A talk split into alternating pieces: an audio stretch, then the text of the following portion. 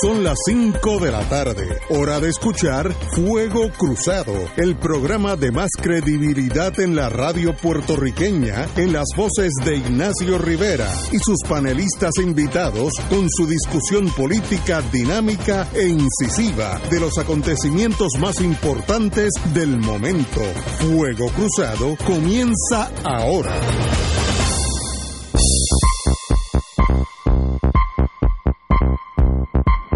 Marilu, buenas tardes.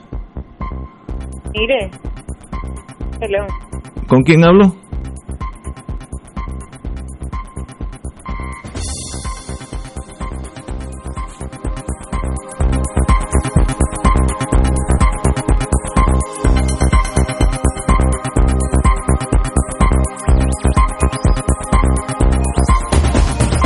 Y ya está.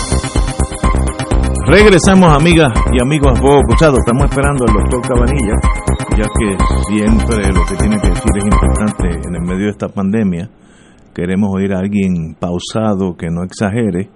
Yo oí hoy un, no sé si era doctor, pero si era doctor, en inglés se dice to his shame, sencillamente decir que estamos básicamente en un pánico total y que hay que cejar todo y, morirnos de en la oscuridad de, la, de nuestras casas. Así que hay que oír gente más pausada que eh, hablen con la ciencia en mano y si tenemos que encerrarnos nos encerramos pero es con la ciencia con la ciencia en, mano. Cabanilla estás en la estás en la línea muy buena. Oye espero que me diga que la vacuna rusa está funcionando porque me voy para Moscú esta tarde Todavía no sabemos eso. No sabremos. oye, y si están inoculando a todo el mundo, ¿cuánto, ¿cuánto tiempo ustedes creen que se sabrá si funciona o no funciona? Bueno, más o menos, por lo menos, por lo menos, tres meses. Ah, muchachos. Oh, es un montón de tiempo. yo pensé que eran días, no, es meses. Bueno, por eso ya empezaron los estudios. Empezaron hace ya como un mes, ¿no?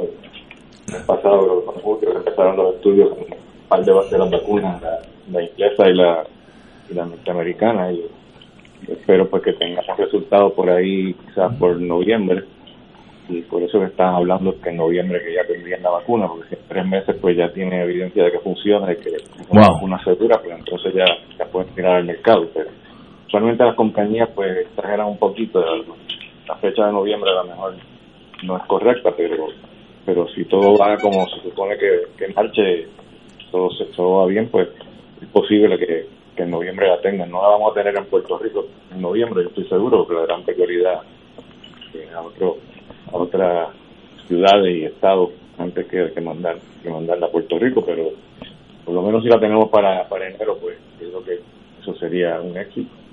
Wow. Muy bien. ¿Y cómo estamos nosotros en Puerto Rico? Usted es el experto en eso. Bueno, pues el número de, casos, eh, esto es eh, una fluctuación de un día a otro, lo que, lo que me preocupa, que, que un día baja y otro día sube. Por ejemplo, ayer se reportaron entre pruebas serológicas y pruebas moleculares un total de 209 de casos nuevos. Eh, lo cual es bastante bajo. Anteriormente, el día antes habíamos tenido 221, así que me emocioné porque me parece que está empezando a bajar, porque usualmente estábamos teniendo entre 600 a 700 casos nuevos. De momento bajó a 221, después bajó a 209, así que parece que vamos bien y de momento entonces hoy reportan 703 casos.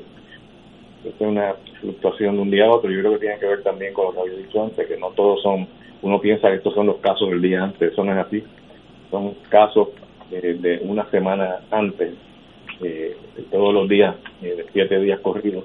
Y además de eso, pues muchas veces tienen eh, casos que son de más de una semana de viejo, que en el momento los reportan. Por lo tanto, no es muy confiable hacer una evaluación de, día a día. Por eso me dejo llevar también por, la, la, situación de las camas en los hospitales, pero de otra forma de analizarlo eh, analizar los datos, en vez de mirarlos día a día, hacer un análisis eh, de promedio de una semana. Eh, entonces, cuando uno hace ese tipo de análisis, el promedio, el promedio de casos de una semana, pues ve un patrón como que está empezando a formarse una, una meseta en la curva. Eh, un poquito temprano para estar seguro, pero pero suena como que como que sí está empezando a, por ejemplo, eh, la semana pasada eh, pues, tuvimos, vamos a empezar la semana antes, la semana antipasada, tuvimos un promedio de unos 500, más o menos 530 eh, casos eh, diarios en esa semana.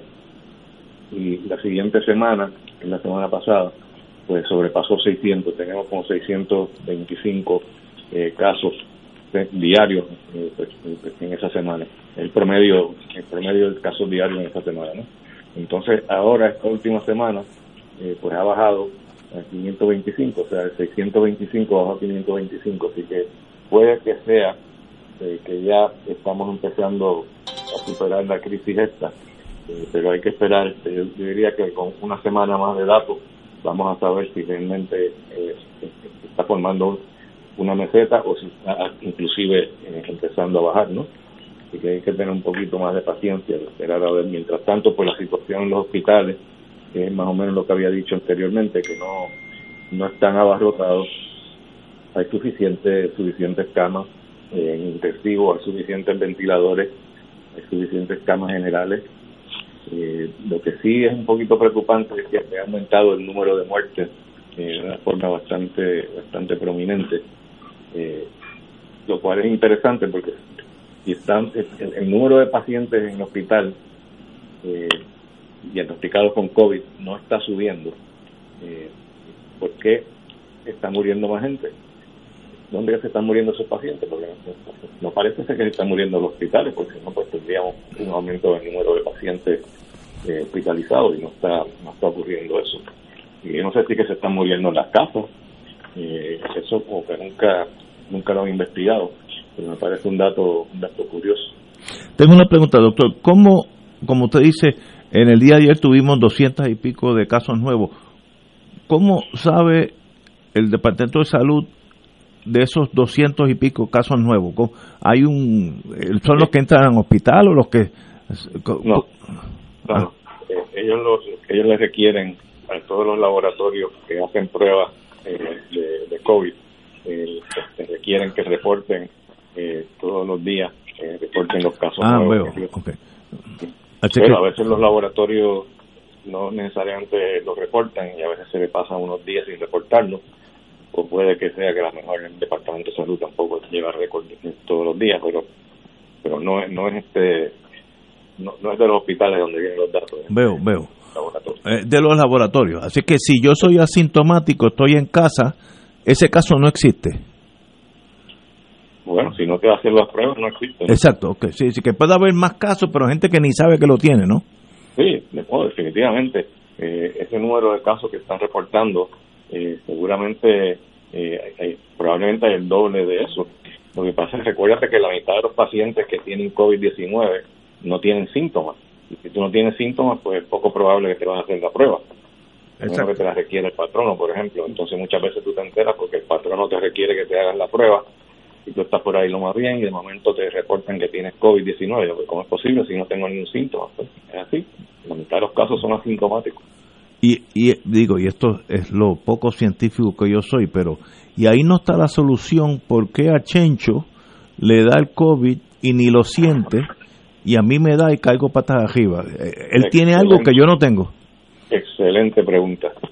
Ahora mismo esa es la línea de investigación más importante que se está siguiendo eh, en personas que trabajan en laboratorios. Están tratando de determinar por qué es que 80% de los pacientes que les da COVID-19, eh, después de una semana, eh, una semana, semana y media, se les quita todo, mientras que hay 20% que no se les quita, sino que se les complica y terminan en, en fallos respiratorios. Wow. Y lo, que- lo que sabemos es que lo que está pasando es que hay una reacción eh, exagerada, ¿no?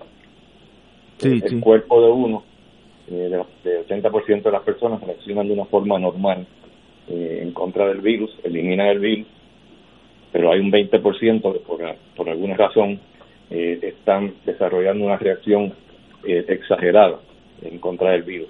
En vez de reaccionar normalmente y eliminarlo, reaccionan demasiado y al reaccionar demasiado, pues entonces eh, hay un problema de inflamación en los pulmones, que es lo que te lleva al fallo respiratorio. ¿A qué se debe que, esa gente reaccionen de una forma exagerada? Pues lo que se está tratando de investigar es cuáles son las citoquinas eh, que posiblemente sean responsables Interesante. de que un fallo respiratorio. Interesantísimo. que una de las citoquinas importantes eh, es el interferón. Eh, el interferón tiene un papel antiinflamatorio. Entonces, eh, si tú no produces suficiente interferón y produces otras citoquinas que son proinflamatorias, pero no produces la citoquina antiinflamatoria, que es el interferón, pues entonces te va a meter en problemas porque va a estar desenfrenado eh, el cuerpo produciendo mucha inflamación sin ningún freno en contra de la inflamación esa. Que puede que sea un déficit de interferón, y si ese es el caso, pues entonces es importante porque, porque interferón existe ya. De hecho, en Cuba manufacturan interferón por montón y podría ser entonces un tratamiento importante. Eh, doña Wilma. ¿Cómo está, doctor? Hola, Wilma. Saludos. Mire, eh, en términos de la cantidad de pruebas que se están haciendo, ¿cómo compara la, la cantidad que se están haciendo ahora versus que se estaban haciendo un mes, dos meses atrás, porque lo que estamos conociendo es que los laboratorios le están informando a la gente que están limitando las pruebas, que hay escasez de reactivos, y entonces, ¿cómo podemos concluir que efectivamente se está bajando la cantidad de infectados si a la misma vez la cantidad de pruebas son menos y están menos accesibles. Bueno, para eso está la tasa de positividad, eh, que lamentablemente la, contestación a tu, pregunta no la tenemos porque no nos están diciendo cuál es el denominador, el número de pruebas que se están haciendo diariamente. Pero sabemos que cuando aumenta el número de pruebas, la tasa de positividad disminuye cuando disminuye el número de pruebas, la tasa de positividad aumenta, porque entonces se lo estás haciendo a las personas que están más enfermas, ¿no? En otras palabras, ahora mismo, eh, si tú te vas a hacer una prueba eh, de PCR, eh, en el CDP de Río Piedra, por ejemplo, no te la hacen a menos que tú tengas síntomas sugestivos de la enfermedad o que hayas estado en contacto con él. Antes tú podías ir, te la hacían sin problema. Pero la gran mayoría de las veces, las pruebas esas que se hacían en personas asintomáticas, pues daban negativos, ¿no? No, no siempre, pero la mayor parte. Ahora, si tú restringes la prueba a solamente las personas que tienen síntomas, pues entonces la tasa de positividad va a subir. Y esa es la información que yo quisiera tener. No, hablan de la tasa de positividad, pero como que no, no hablan de eso de forma consistente y no lo ponen en, en, el, dashboard de, del Departamento de Salud. Eh, así que es posible que lo que tú digas es correcto, pero las pruebas no que no se estén haciendo, que se están haciendo de una forma eh, restringida, lo cual obviamente es natural que sea de esa forma, porque si no, nos quedamos para, sin las pruebas para las personas que las necesitan. O sea que seguimos navegando sin radar. Eh, eh, Más o menos usando, los, astros para, para navegar mirando las estrellas. Este doctor Cabanilla, eh, tenemos que dejarlo porque tenemos al secretario de Estado en la línea que quiere dirigirse a nosotros. Así que estamos, como siempre, nos vemos el lunes para que me dé la última de la vacuna rusa que creo que está hecha con una base de Stolivnaya, que eso es lo que va a curar el mundo. Muchas gracias, doctor. Eh, tenemos en la línea el capitán de navío, como dicen en España, eh, el capitán Elmer Román, eh, eh, que en Puerto Rico lo conocemos como secretario de Estado, fue jefe de la sombrilla esta de seguridad, no sé cómo se llama esa cosa, eh, pero ahora es secretario de Estado y en estos días sabemos que se va, regresa a su Pentágono, donde ha estado gran parte de su vida. capitán, muy buenas tardes. Muy buenas tardes, muy buenas tardes. ¿Cómo estás, Ignacio? Muy bien, muy bien. Hace ya un tiempito cuando llegué a Puerto Rico, estuvimos un ratito juntos como amigos que somos y, le deseo lo mejor del mundo y ahora vuelvo y le hago la misma, uh, no advertencia, el mismo deseo Le deseo mucha suerte allá por el Pentágono. ¿A dónde Sé que es algo de tecnología, eh, del futuro, algo por el estilo, pero me suena Star Wars. ¿De qué estamos hablando?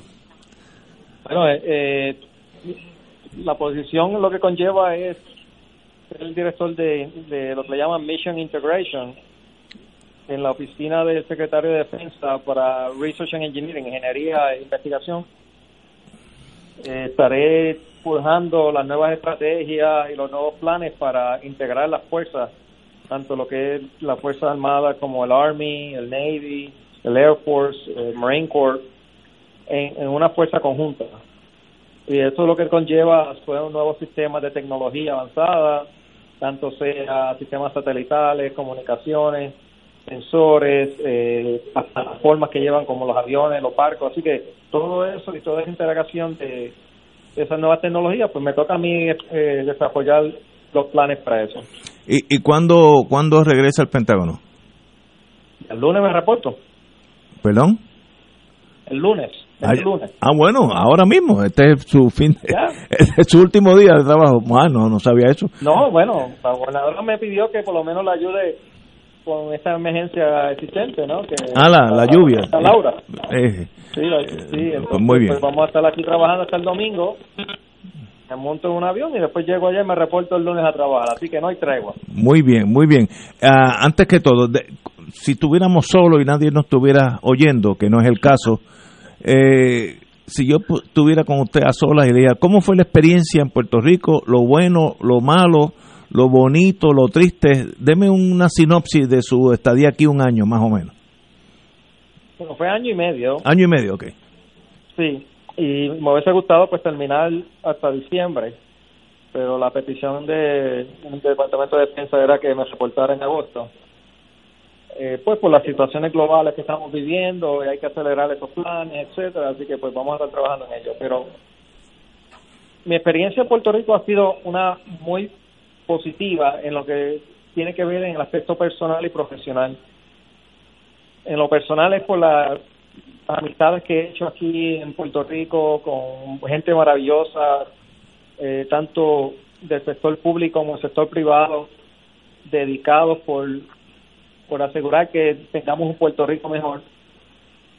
Y también ver la dedicación que tienen los empleados de los servidores públicos, en este caso los del Departamento de Seguridad Pública, como también los del Departamento de Estado y en general el gobierno entero, que día a día salen a dar de lo mejor de ellos para poder seguir forjando el Puerto Rico que queremos y también a su vez asegurar que le demos los servicios que, nuestra gente se merece. Sí, es agridulce porque lamentablemente aquí se hace crítica y se devalúa el servidor público, especialmente por parte de aquellas personas que en realidad no hacen nada por contribuir al desarrollar ese Puerto Rico que queremos. Explíquese, que no, que no entendí. Bueno, especialmente cuando tienen situaciones de emergencia, que ahí es donde se define quiénes son los líderes, quiénes son los que tienen el material para atender esas emergencias, pues usted ve que siempre son los mismos. Siempre son aquellos que están ahí dando el, día a día la batalla para asegurar que nuestra gente tenga este, esos servicios de emergencia y, se les cubra esa necesidad básica. Pero cada larga lo que tú ves pues es una crítica continua de ese esfuerzo que se hace por parte de aquellas personas que son los que nunca llaman para decir cómo puedo ayudar. y la eh, para mí esa es la única situación que me voy. Entiendo que me gustaría que Puerto Rico se uniera para cuando venga esta emergencia todos podamos trabajar en conjunto y dejemos las críticas aparte porque las críticas son importantes porque de ahí es que aprendemos. Pero que tiene que ser que sean críticas constructivas para que aprendamos todos y podamos todos hacer un mejor esfuerzo para que asegurar que las cosas salgan como tienen que ser. Sí, que esa es la única experiencia que digo y entiendo que pues es el mal sabor que uno que deja, y, pero me voy con la, con la, frente en alto y satisfecho que di el todo por el todo por, por hacer y asegurar que el puertorriqueño, nuestra gente, se le diera el servicio que ellos necesitaban durante estos tiempos que estuvo aquí en Puerto Rico. Eh, le voy a pasar a otro capitán, este es del US Army, eh, Yello Ortiz Daliot, que estuvo corriendo para allá por, los valles de, Vietnam y también estoy seguro que tiene alguna pregunta para usted. Yello. Saludos, secretario. Este, Saludos, Yello. le, deseo, le deseo la mejor suerte en su nuevo desempeño en el Pentágono, eh, área en la que también estuve por más de 20 años, no en el Pentágono, pero en el Congreso y en el gobierno. Este, nada, no, no, no tengo ninguna pregunta. Yo simplemente eh, sobre su último comentario de las críticas. Eh, la crítica, yo estuve en el gobierno y también este, fui objeto de, críticas en, ocasiones del desempeño que uno llevaba a cabo, ¿no? Que uno lo lleva a cabo con la mejor buena fe y la mejor intención de, cubrir todas las bases y a veces pues eh, se queda una base sin cubrir, no porque uno no quiso, simplemente por sin número de razones que a veces están fuera de, su control. Pero, la, como usted dijo, la, la crítica es buena, yo la tomo, aunque sea negativa o constructiva, la tomo siempre positiva porque uno siempre aprende algo. Y yo creo que hay mucha exigencia eh, y mucho, mucha exigencia en el pueblo de Puerto Rico, en sus funcionarios públicos. Y quizás eso viene y resulta de las fallas que han habido en muchas ocasiones por esos funcionarios públicos que no le han servido bien a Puerto Rico. Y no estoy hablando de usted específicamente, simplemente de los casos que hemos visto, no solamente ahora, sino en el pasado. Así que quizás ese es el resultado eh, de que el pueblo obviamente critique y, y, esperando eh, que haya una reacción más enérgica de parte del, del del servidor público y del gobierno en general, ¿no? Y si quiere comentar, con mucho gusto. No, yo gracias, y como digo, te repito, gracias por tu servicio, especialmente en esos campos de batalla en Vietnam. mi saludo a usted. Este, le diré que, que sí, tiene mucha razón. lamentablemente, pues como todo, eh, no somos todos perfectos. Eh, hay personas pues que no tienen esa misma dedicación, que son parte de, gobierno, que a la larga pues eh, pierden la oportunidad o, no valoran esa oportunidad que, le da, que se le da de servirle al pueblo y lamentablemente pues hagan justos por pecadores pero en general lo importante es que asegurar que el pueblo pues entienda que hay que valor, valorar ese esfuerzo que en general hace ese policía, ese bombero, ese servidor público que está proveyendo servicios que de una manera u otra eh, están tratando de hacer lo mejor para llevarle ese servicio al pueblo. Así que yo estoy contigo, ¿sabes? Pagamos justo por pecadores, pero eh, pero también se aprende y hay que aceptarlo y hay que pues seguir adelante asegurando que profesionalicemos nuestra fuerza laboral del gobierno y pues por lo menos que le demos esa oportunidad también a aquellos que quieren ser parte del gobierno que entiendan que el servir el servirle al pueblo es un honor. Doña Wilma, buenas tardes. Sí, buenas tardes, secretario. Buenas tardes, doña Wilma. Eh, nada, yo lo que quería era un poco reaccionar a su opinión, su sentimiento sobre lo de las críticas. Eh, ¿Usted estuvo aquí cuando María? No, estaba de deployment, estaban rescatando dos barcos que colisionaron en el 2017. Ok. Bueno, si usted hubiera estado aquí en María y hubiera estado en aquel famoso centro de emergencia que había en el Coliseo, eh, yo creo que hubiera tenido eh, razones de sobra para entender las críticas de este pueblo, porque este pueblo no solamente critica, pero también se tira a las calles cuando existen las emergencias. María fue un ejemplo de eso. Aquí el pueblo no esperó a que llegara ni el ejército de Estados Unidos, ni FEMA, ni el gobierno de Puerto Rico. Aquí la gente por miles se tiraron a las calles a recoger suministros, a cargar camiones y a llevarlos a las comunidades donde no llegaba absolutamente nada. Aquí el pueblo se tiró a las calles en comunidades a arreglar la energía eléctrica, a establecer puentes, comunidades que se habían quedado aisladas. Y a ese pueblo, que yo sepa, el día de hoy, ningún funcionario del gobierno le ha reconocido su solidaridad y su dedicación a socorrer a sus compueblanos en momentos difíciles. Y lo mismo vimos cuando el problema de los terremotos en Guánica, donde inclusive el gobierno lo que hizo fue poner impedimentos claro, tenían razones de seguridad, de que las carreteras estaban peligrosas para el tránsito, pero en vez de ayudar y de buscar cómo facilitar que esa ayuda le llegara a la gente, lo que hicieron fue ponerle impedimento para que llegara la ayuda.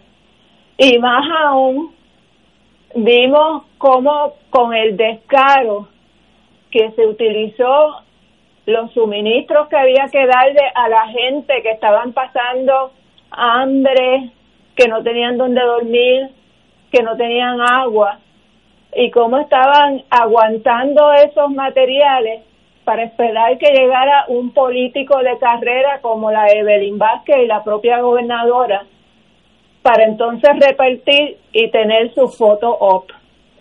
Y aquí el pueblo insistentemente está pidiéndole a los gobernantes de turno que los escuchen. Los sindicatos tienen que hacer múltiples gestiones para que los reciban. A los padres de madres y, madres de niños Montessori, cuántas gestiones no tienen que hacer para que el secretario de Educación los atienda. Y así eso se repite ad infinitum. Y yo quisiera oír algún día algún funcionario del gobierno en una posición como la suya, el secretario de Estado, decir, este pueblo se ha portado a la altura del momento, se ha quitado la comida de la boca para compartirlo con su vecino, con sus familiares, con sus hermanos.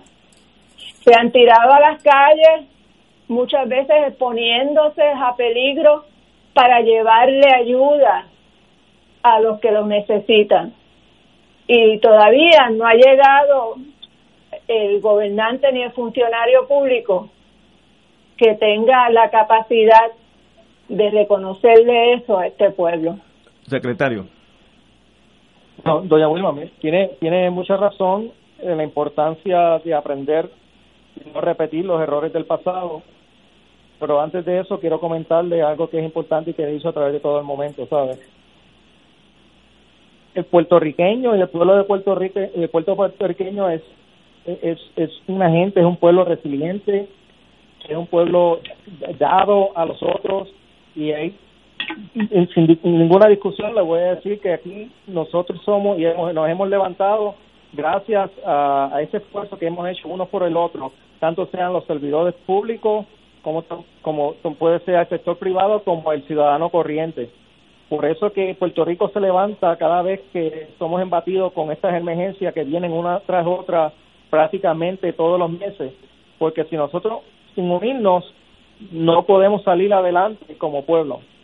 Y yo le agradezco a cada ciudadano, a cada, a cada individuo eh, residente de este, de este, de este país, de este territorio, por eso, por ese esfuerzo que se hace día a día por asegurar de que nadie se queda atrás, que nadie se queda desprovisto de esas necesidades básicas que durante una emergencia. Eh, lo que sí entiendo que hubo muchas eh, situaciones durante María que por lo menos cuando yo fui secretario de Seguridad Pública y establecimos el, el centro de operaciones, no quería que eso ocurriera de nuevo. Las situaciones que se dieron allí eh, establecimiento pues, pues, de manera estableciendo unos planes operacionales tanto que el componente estatal como federal pudieran trabajar de una manera más sincronizada, más coherente, y eso es lo que se intentó desde un principio mientras yo estuve como seguridad pública. Eh, estos son procesos, eh, todavía Puerto Rico les falta mucho por aprender, mucho por integrar. El gobierno actual, eh, estamos hablando que es una fuerza laboral que prácticamente son 25 mil empleados menos que lo que teníamos alrededor de 5 o 10 años atrás. O sea, que estamos en una situación frágil y hay que reinventar, reinvigorar el gobierno para asegurar que tanto la, gestión de gobierno como la gestión del ciudadano vaya de mano a mano. Así que yo le estoy con usted de que hay que reconocer esa, ese esfuerzo de ese pueblo que ha sufrido tanto desde María hacia acá, pero que todavía no se da por vencido y que seguimos adelante, pero tenemos que hacerlo de una manera unida. Y que esas críticas que se hacen, que sean críticas que sean para construir, sino que no sean para destruir. y eh, eso es lo único que yo pues le pido al pueblo, que, que, hagamos un análisis de profesión para que aseguremos que, decidamos cuál es el Puerto Rico que queremos y que nos encaminemos unidos para entonces desarrollar ese nuevo ese nuevo Puerto Rico. Señor secretario, y yo sigo el rango, capitán de navío Román, nosotros los puertorriqueños, y usted es también, estamos muy agradecidos por su tiempo que sacó de su una carrera militar brillante, eh, ahora regresa a, ese mundo tecnológico que debe ser fascinante, pero sacó un tiempito, un paréntesis de su vida para ayudar a Puerto Rico en, lo que pudo o en lo que se pudo, y eso se lo agradecemos todo y nos gustaría que tuviéramos mucha más gente como usted que sacaron un, tiempo de sus carreras victoriosas para ayudar al pueblo de Puerto Rico. Así que estoy seguro, como usted me conoce, estoy seguro que estaremos con otro, otro, otra tercera persona que vive tan tan low profile que no voy a mencionar su nombre porque me regaña, pero que trabajó para usted o trabaja para usted allá en el Pentágono y nos estaremos juntos cuando pase la pandemia.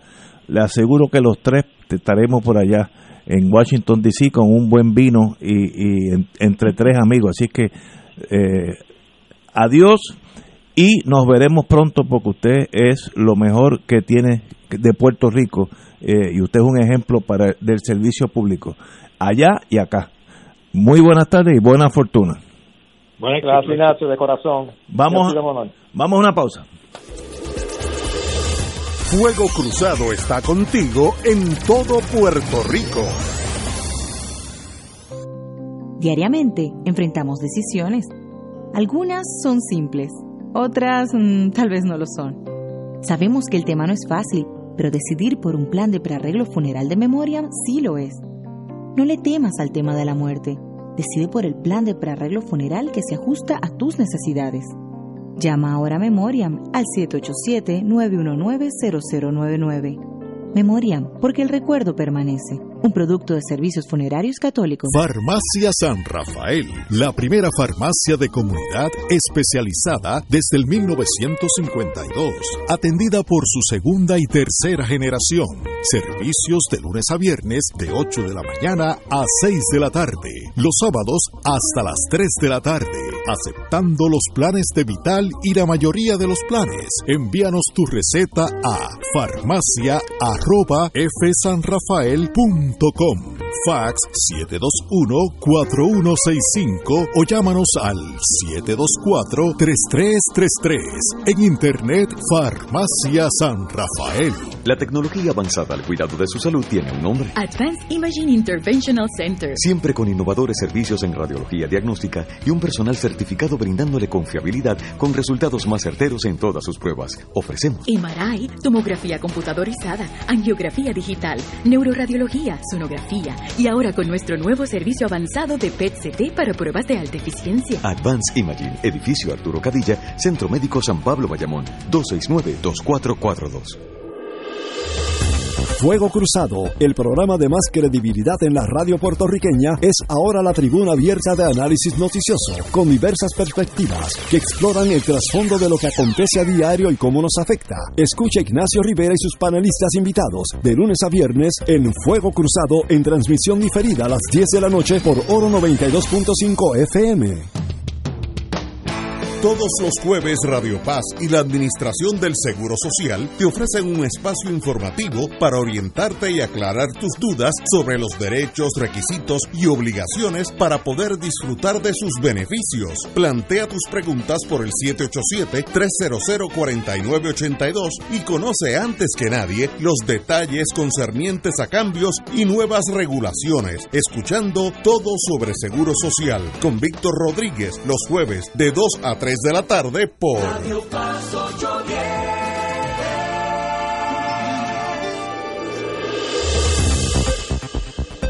Y ahora continúa Fuego Cruzado. Regresamos, amigos y amigas, a Fuego Cruzado. A eso de las seis, más o menos, porque la gobernadora no es precisa en ese sentido, puede ser 6, 6, 5, 6 y 10.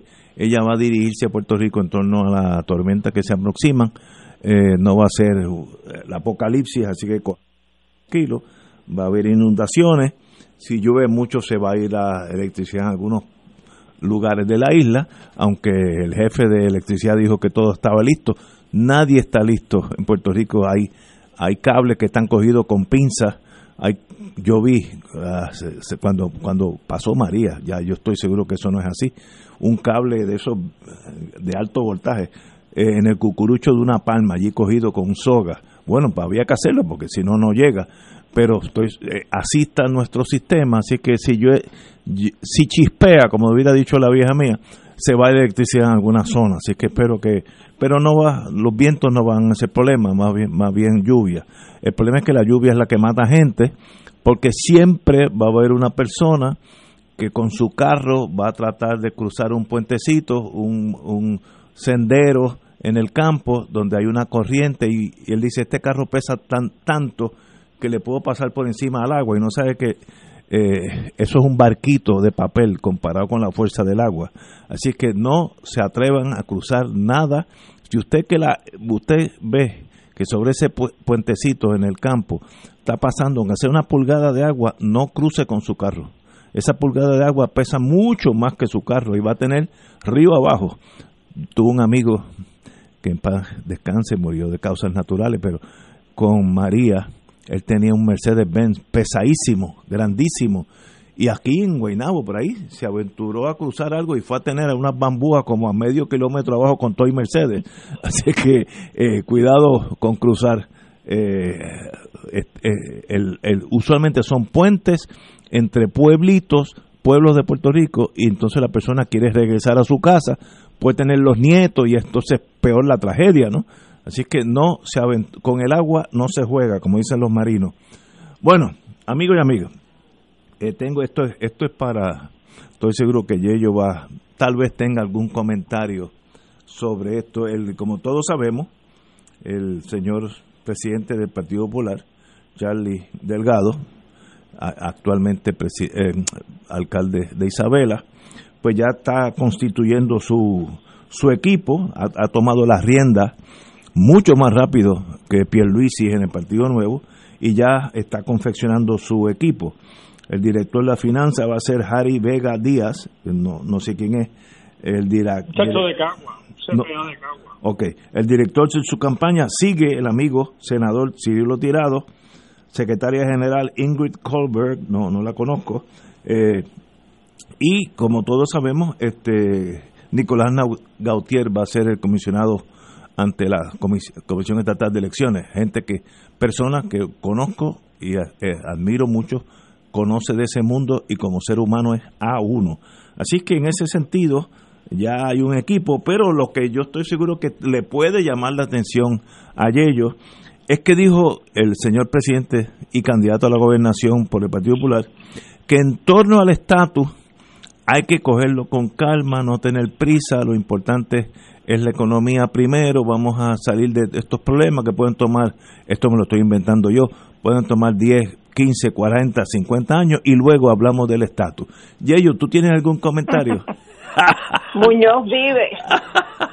Mira, Yeyo, dime. Ignacio, eh, el estatus el, es como, como la pandemia que están tratando de... O sea, eh, Trump ignora la pandemia porque quiere abrir la economía. y no sabe que tiene que atender la pandemia para que pueda abrir la economía con éxito. De lo contrario, hay que hacer lo que están haciendo muchos estados, volver a cerrar para poder a controlar la, la pandemia. Mira, lo del estatus a mí me sorprende por la siguiente razón. El ELA supuestamente se creó este ELA en el 1952 y desde el 1952 para acá el Partido Popular ha estado estudiando, ha estado haciendo gestiones en Washington. Muñoz Marín fue el primero que lo hizo en el 59 con el Fernando Murrayville, que radicó eh, Córdoba eh, Fernando y Así que eh, yo no entiendo qué quiere decir él con cogerlo con calma, porque mira que hemos estudiado este asunto de arriba a abajo. De hecho, yo fui director ejecutivo de una de las últimas comisiones que estudió el estatus en 1998, cuando Aníbal era presidente del partido, y había una comisión de estatus que presidía Willy Miranda Marín, y nosotros radicamos y sacamos un documento, obviamente, hablando de áreas de desarrollo. Eh, luego de eso vino obviamente también Tony Fana, una comisión que tenía él eh, voto propio con varios otras personas que colaboraron sacando y estudiando lo que llamaba lo que llamó Tony Fa el nuevo el otro nuevo pacto no de asociación. Eh, también estuvo eh, la definición Colbert el grupo el grupo que sacó que Héctor Terré era miembro y del mismo Charlie era miembro. Así que yo no sé ¿Qué quiere decir él con calma? Porque mira que esto lo hemos estudiado de arriba abajo y todavía no hemos podido lograr ponernos de acuerdo en una definición para echar adelante. Y yo no, a verdad que me sorprende muchísimo. Yo he escuchado anoche en tu programa, en, en Fuego Cruzado, al joven Héctor Ferrer y al, y al amigo Nadal Power, pero Héctor Ferrer particularmente, el joven abogado que sacó el mayor número de votos en la Cámara de Representantes. El, número y uno. es un joven de 25, 26 años. 25 años tiene.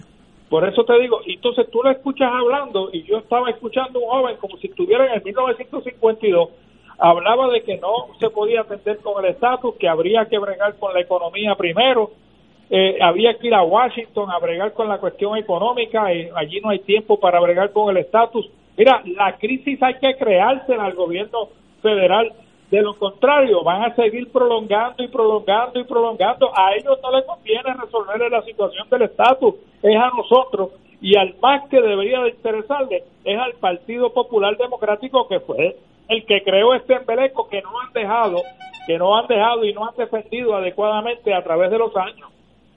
Eh, ¿Y tú no crees que es un, un mecanismo de defensa? De no tocar ese tema porque ese tema es, divisorio entre ustedes. Pero, pero, pero es que es divisorio como quiera. Mira, él en la campaña política dijo en una en una en un debate o no sé si fue en un debate o en una entrevista dijo que él no creía y lo digo así con la boca de comer que él no creía en la libre asociación cuando le cuestionaron si era soberanista o no era soberanista bueno, ahí él está dividiendo el partido, porque habemos muchas personas dentro del Partido Popular que creemos precisamente en la libre asociación. Yo soy un fiel creyente en la libre asociación, de hecho escribí un libro con el profesor Ángel Israel Rivera y con el profesor Juan Fernández, y este servidor escribimos un libro sobre la libre asociación y creemos en eso, igual que creía la, la alcaldesa de San Juan, la libre asociación. En el 2012 lo que había en la papeleta, el ELA soberano sacó 33% de los votos de Puerto Rico ah, y la definición que había en ese en ese plebiscito era precisamente la libre asociación.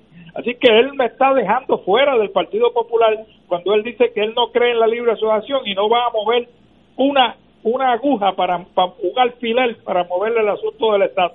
Así que a uno se le hace difícil eh, y votar por él en, noviembre. Así que Charlie tiene que buscar otro tipo de discurso si es que va a querer atraer a los libres asociacionistas al porro del Partido Popular y que lo apoyen en noviembre. De lo contrario, muy difícil que podamos apoyar una persona que no cree en lo que nosotros creemos.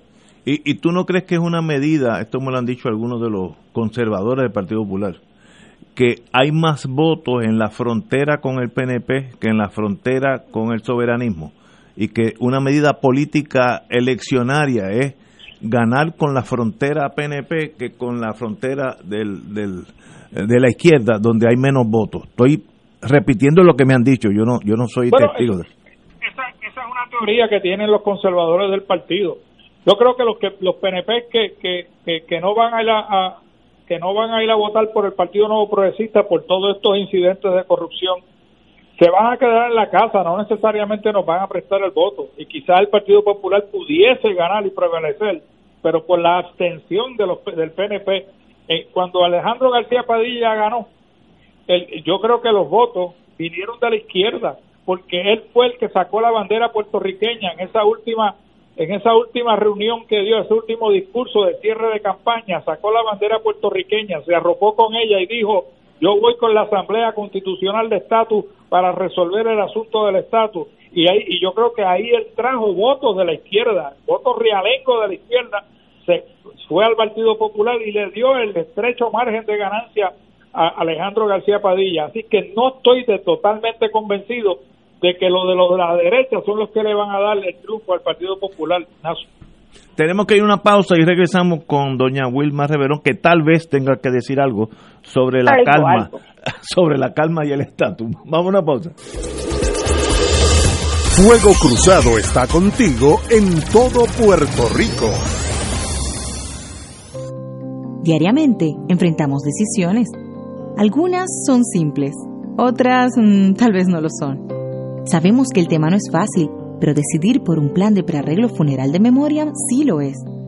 No le temas al tema de la muerte. Decide por el plan de prearreglo funeral que se ajusta a tus necesidades. Llama ahora a Memoriam al 787-919-0099. Memoriam, porque el recuerdo permanece un producto de servicios funerarios católicos.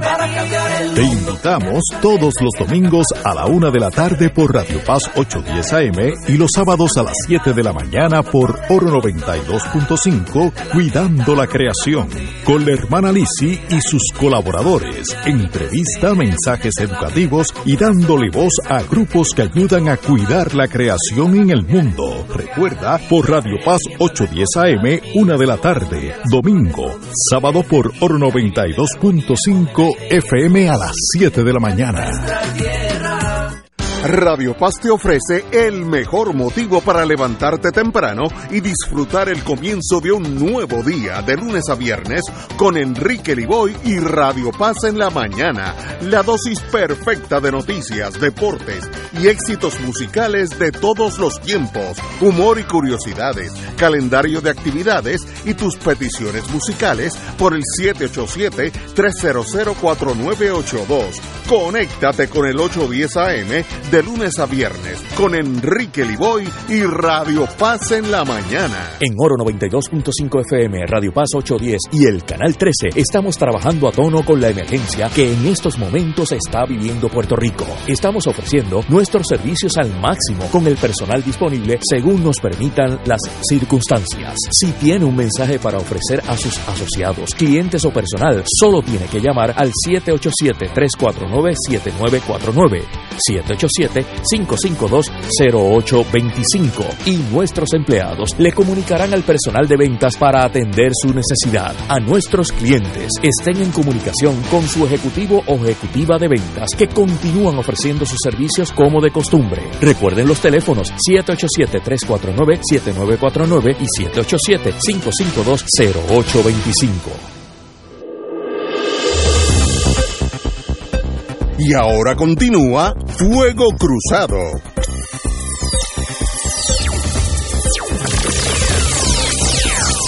Regresamos, amigas y amigos. La palabra es con calma, cito, entre comillas, con calma, la discusión del estatus. Así que, eh, compañeras y compañeros Yello también y Wilma, con calma. ¿Qué opinión, qué opinión su señoría tiene, Wilma? Mira, el Partido Popular eh, tiene algunos líderes que adolecen de una de dos impedimentos. O tienen vagancia intelectual o tienen cobardía política o a lo mejor tienen las dos. ¿Y por qué yo digo eso?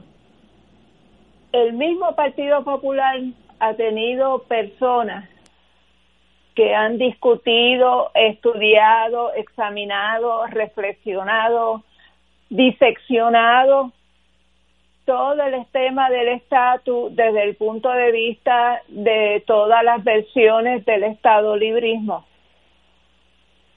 Y si hay algo que queda meridianamente claro cuando uno se lee, por ejemplo, los magníficos libros que ha publicado Néstor Duprey, después de examinar todas las actas y todas las correspondencias, eh, cuando uno lee a Trias Monge, sobre todo su ensayo sobre un centenario y una denuncia, que, que, que eh, lo que sucedió en el 1952 y lo que se les representó a la comunidad internacional como un ejercicio de autodeterminación, como que Puerto Rico había obtenido un gobierno eh, propio, pues todo eso quedó simple y sencillamente desmontado, desmentido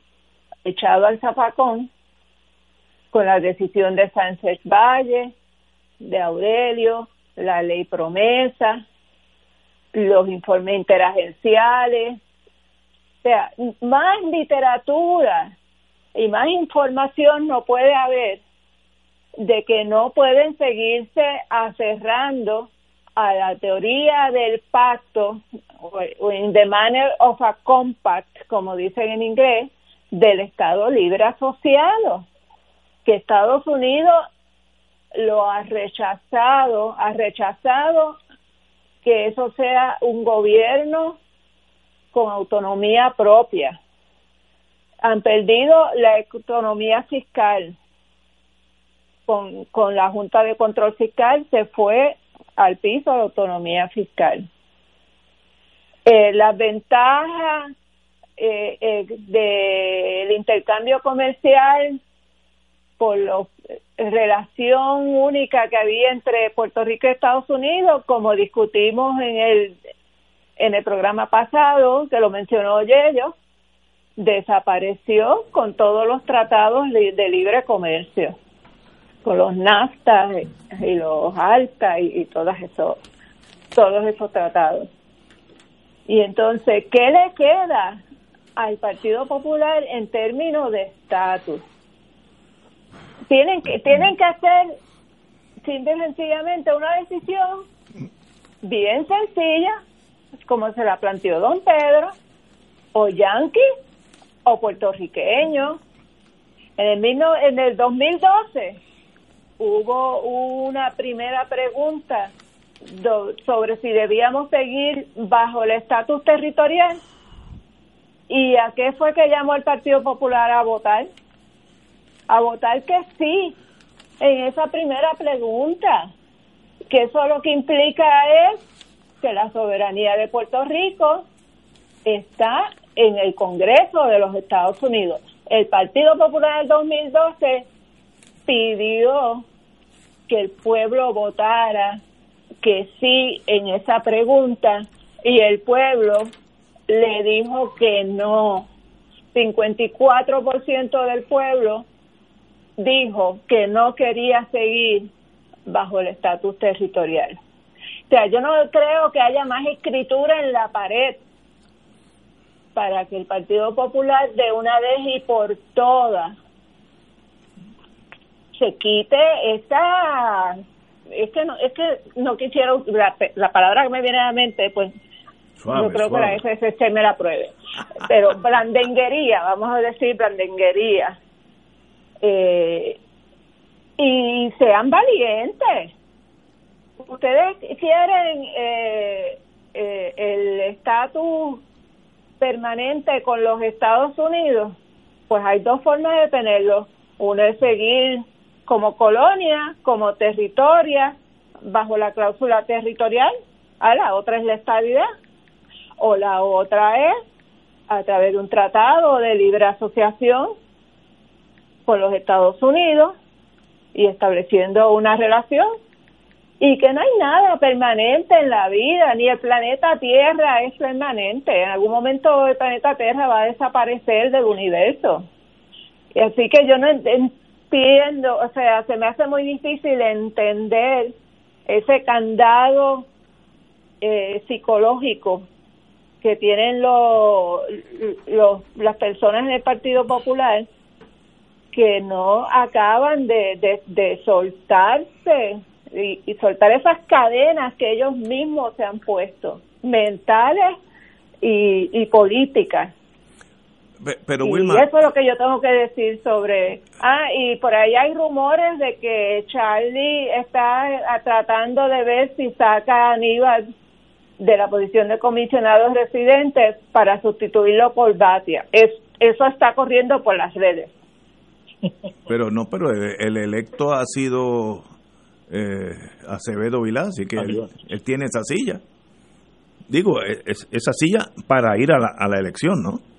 Claro, pero puede renunciar y el partido tendría el derecho entonces a poner a otra persona. A menos que The Godfather le haga una, una oferta de he can't refuse, él no va a renunciar. Garantizado. No, no, eh, pero garantizado.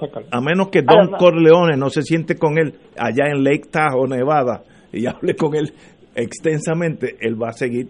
Él desea regresar a la política y ese es su, su avenida. Y, y, en la misma conferencia de prensa, Ignacio, el, el Charlie dijo y, Aníbal aceptó también que ya ellos habían eh, limado asperezas eh, que habían tenido en el pasado y, y van a trabajar juntos.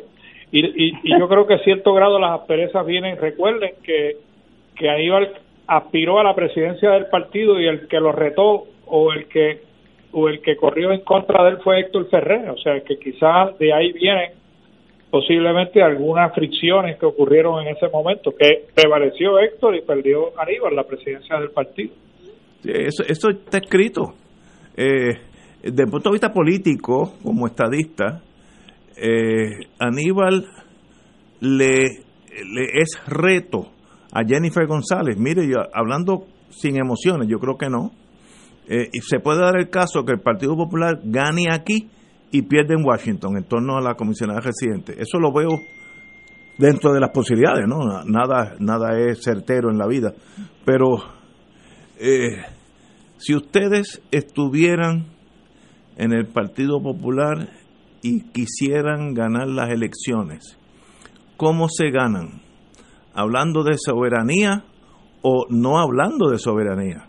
y dejar eso en calma. No, es hablando de soberanía, eh, Ignacio, necesariamente.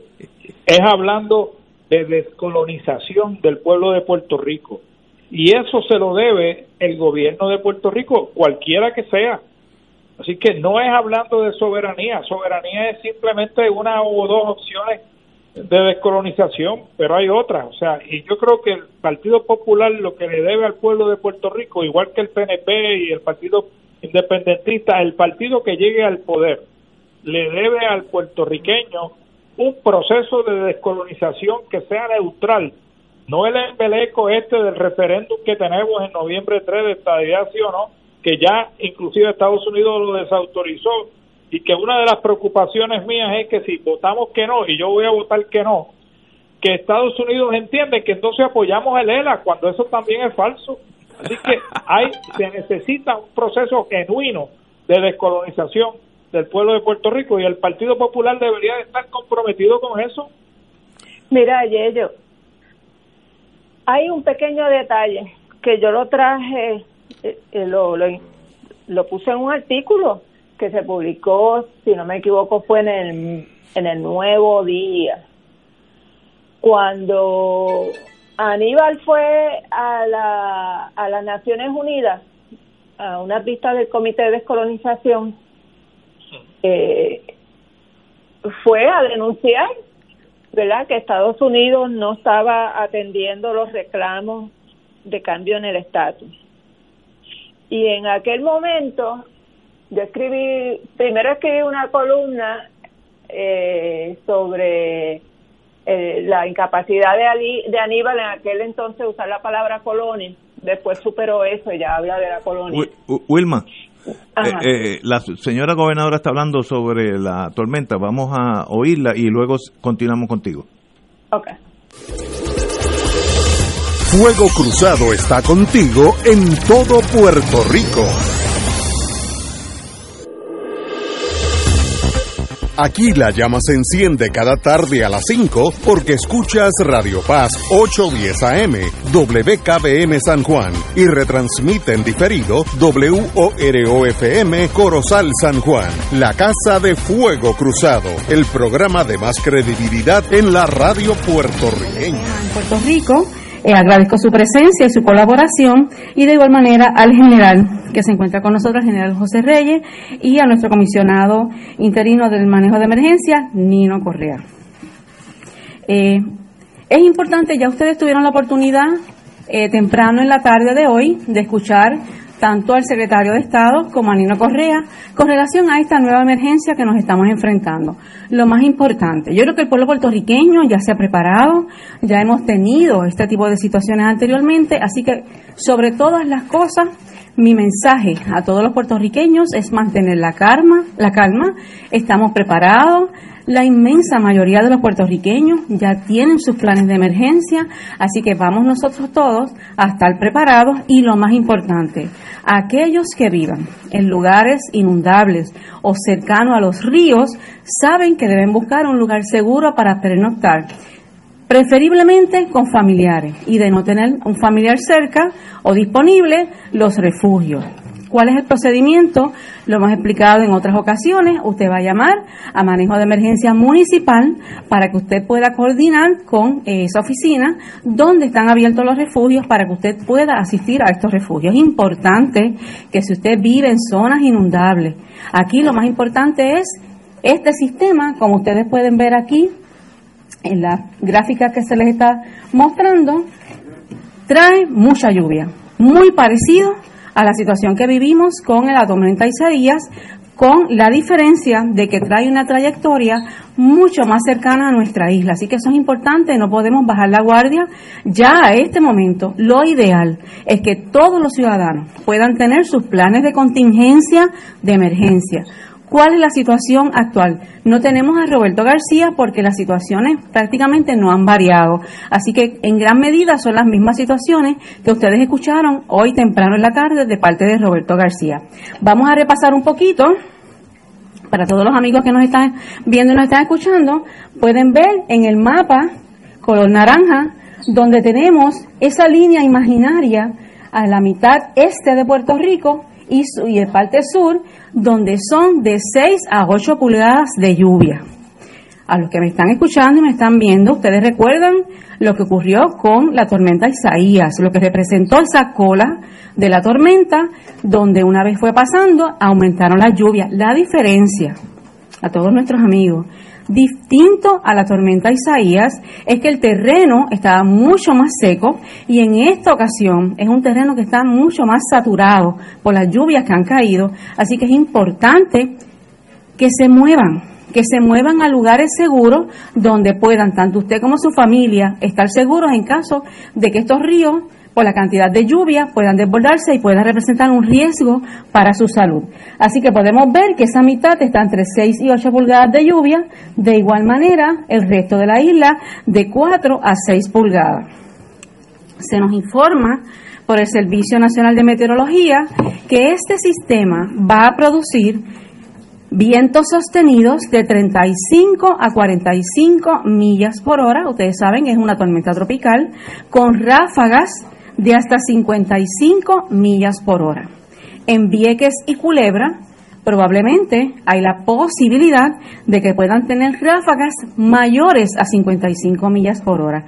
Así que hay, en este momento siendo las 6 de la tarde, tienen un lapso de tiempo para aquellos ciudadanos que en este informe tomen la determinación de buscar un lugar seguro donde pernoctar.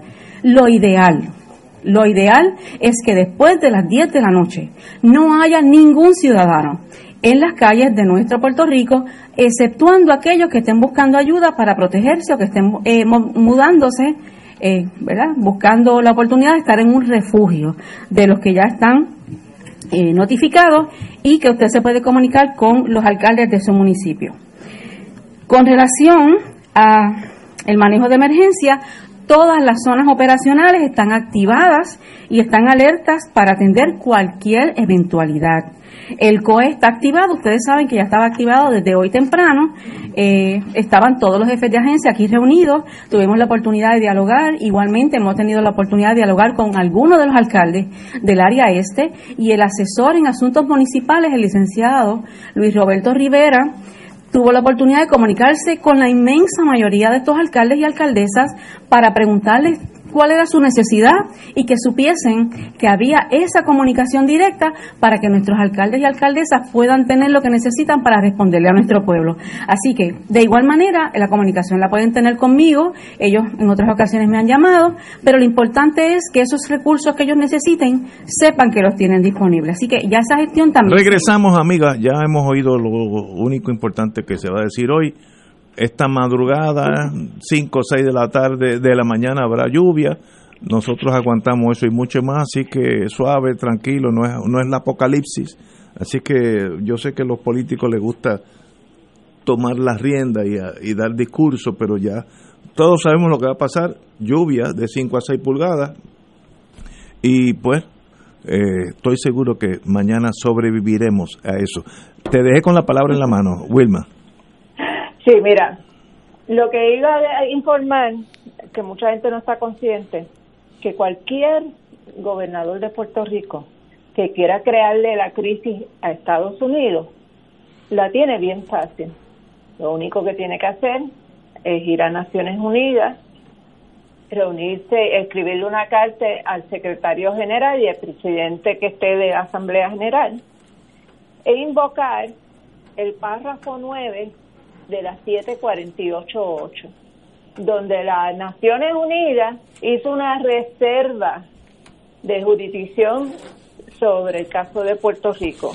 Y dice exactamente, la resolución 748.8 dispone que se debe tomar, que tomar debidamente en cuenta la voluntad de los pueblos de Puerto Rico y de los Estados Unidos tanto en el desarrollo de sus relaciones conforme al estatus jurídico actual, como en la eventualidad de que cualquiera de las partes en la asociación concertada de común acuerdo desee modificar los términos de esta asociación. ¿Qué es lo que quiere decir eso? Que cualquier gobernador de Puerto Rico puede invocar este párrafo 9 de la 748.8 para que la Asamblea General de Puerto Rico atienda los deseos de modificar los términos de la asociación. Para que no ha habido ninguno, ni estadista, ni popular, que haya querido hacerlo y porque en realidad lo que dicen que le quieren crear la crisis a Estados Unidos, no se la quieren crear nada, porque todavía no hemos tenido un gobernador o una gobernadora que esté dispuesto a enfrentársele de igual a igual y de tú a tú al gobierno de Estados Unidos. Y eso, eh, eso es eh, uno, una de las formas, pero definitivamente hasta que no se le cree una crisis al gobierno de Estados Unidos, aquí no va a haber cambio en el estatus político. Y entonces lo que tenemos son gobiernos, eh, un gobierno estadista que dice que está haciendo gestiones que no logra mover ninguna de sus gestiones porque mira que han presentado proyectos de resolución, eh, que si el plan Tennessee, que si la Comisión de Igualdad, que no produce nada, y tampoco entonces un Partido Popular que cuando está en el poder, muchísimo menos quiere tocar el tema del estatus. Y si nos reconocemos, que la relación colonial es una de, los, de las estructuras de que, que son un impedimento principal para tomar decisiones sobre desarrollo económico, tomando como primera prioridad los intereses de Puerto Rico y no los de Estados Unidos, pues entonces jamás ni vamos a resolver el problema de la pobreza y la marginalidad y la desigualdad en Puerto Rico, ni vamos a lograr desarrollo económico sostenible, ni vamos a resolver el problema del estatus. Yeyo, ¿qué tú opinas? Bueno, yo, mira, yo, yo, yo concurro con, con, con Wilma, o sea, mira, eh, Puerto Rico ha tenido, los gobiernos de Puerto Rico, gobiernos populares, han tenido eh, la oportunidad de retar decisiones que ha tomado el gobierno federal que en, en, en la agenda popular le restan poderes al llamado ELA. Ejemplo, ustedes mencionaron, lo mencionó creo que, que Tato, eh, mencionó lo del tratado de condonación contributiva que se trató de negociar con Japón y que el secretario Schultz en una reunión con Hernández Colón en el 86-87 le dijo que no podía hacer eso. Bueno, pues es que eso básicamente daba al traste con la llamada autonomía fiscal del Estado Libre Asociado, que no es otra cosa que eh, tener un sistema contributivo diferente al de Estados Unidos. Si tú tienes un sistema que Estados Unidos eh, designa como un sistema contributivo extranjero, y así es en el Departamento del Tesoro de los Estados Unidos, eso quiere decir que si es extranjero, pues entonces tú tienes base para poder negociar con otros sistemas contributivos, que fue lo que se hizo con Japón. El, el, tratado de condonación contributiva no era otra cosa que una 936 básicamente para la industria japonesa, pero vía tratado, que le daba obviamente una agilidad que no tenían si no teníamos ese tratado, porque lo que hacían las industrias japonesas era que establecían una compañía o tenían que establecer una compañía matriz en los Estados Unidos para entonces poner una subsidiaria en Puerto Rico para que fuera una 936 y lo que hacía el tratado era que eliminaba el paso ese de tener que organizar una corporación en los Estados Unidos, que eso conlleva un sinnúmero de gastos. Así que podíamos traer directamente la industria japonesa. Puerto Rico le condonaba la contribución a esa industria japonesa con el acuerdo de que también Japón le condonaba las contribuciones en Japón a esa industria japonesa y un negocio redondo para la industria japonesa. Y eso, cuando Schultz le negó a Hernández Colón continuar adelante con la firma del tratado, en ese momento Hernández Colón debió haber radicado una, una acción judicial ante la Corte Federal para retar la decisión de Schultz que atentaba en contra de la autonomía fiscal que, de la, que alegadamente tenía el Estado Libre Asociado y no fue por falta de consejo, porque luego de la reunión con Schultz nos reunimos en el hotel donde estaba Hernández Colón eh, hospedado y en esa reunión que tuvimos en el lobby, eh, sentados allí dándonos una copita de vino, él molesto por la decisión de Schultz, pues en ese momento se le sugirió, yo le sugerí que considerara radicar una acción judicial porque eso atentaba contra la autonomía fiscal de Puerto Rico. ¿Y qué pasó? Pues no pasó nada. De la misma manera que ahora con promesa se habla de la inconstitucionalidad de promesa y nadie radica una demanda cuestionando la constitucionalidad de promesa. Así que el gobierno de Puerto Rico en ese sentido ha sido cobarde en tomar acción contra Estados Unidos, como dijo Wilma. Pero tengo, voy a traerle otra visión. De paso, un doctor amigo, hermano mío, eh, me pregunta que si nosotros hemos en la ecuación del análisis considerado lo que quiere el puertorriqueño y no la élite que nosotros representamos. Pregunta desde Colorado, me buena pregunta, buena pregunta. Tampoco eh, uno puede estar aquí. Ahora, déjame, te dejo la pregunta para ahorita para ustedes dos. El Partido Popular, igual que el Partido Nuevo, ambos son tigres con las mismas rayas. Funcionan igual, piensan igual y lo más importante para un tigre es ganar las elecciones. Eso es eh, instintos de esos animales que, aunque estén durmiendo, lo que quieren es ganar en noviembre 3. Si el Partido Popular se pone a tocar la soberanía, primero, como dice el licenciado Fernando Martín, que es una cosa genial, los populares le tienen miedo al susto. así que con gente así, no, no piense que vas a, hurgar con una varita a ese tigre, porque si ese tigre se para y, te mira, pues se mueren de, de, miedo. Y el Partido Nuevo está igualmente eh, posicionado, igual de tigre en la misma raya. Si yo de verdad voy a Washington ahora y cuco ese toro, de verdad mi partido aguanta que si, si lo pongo sobre la mesa a la fuerza, el Partido Nuevo Progresista aguanta que Estados Unidos, un loco como Trump o el que venga, aunque no sea tan loco, diga, mire señores, vamos a hablar claro. en inglés se dice, it's not in the cards. Esa posibilidad de esta idea no está sobre la mesa. Por tanto, no me molesten más.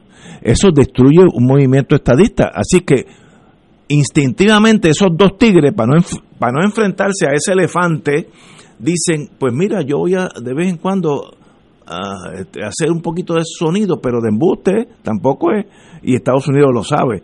Así que los dos partidos que quieren ganar las elecciones saben que cucar a Estados Unidos, los populares para definirse lo que quieran ser, y los estadistas para ver si Estados Unidos desea que nosotros seamos, seamos Estado, ninguno se atreve a tocar ese tigre, porque el tigre puede ser bien bruto, pero es tigre, y si Estados Unidos dice, mire, ustedes se quedan territorio y la otra opción es independencia, bienvenido.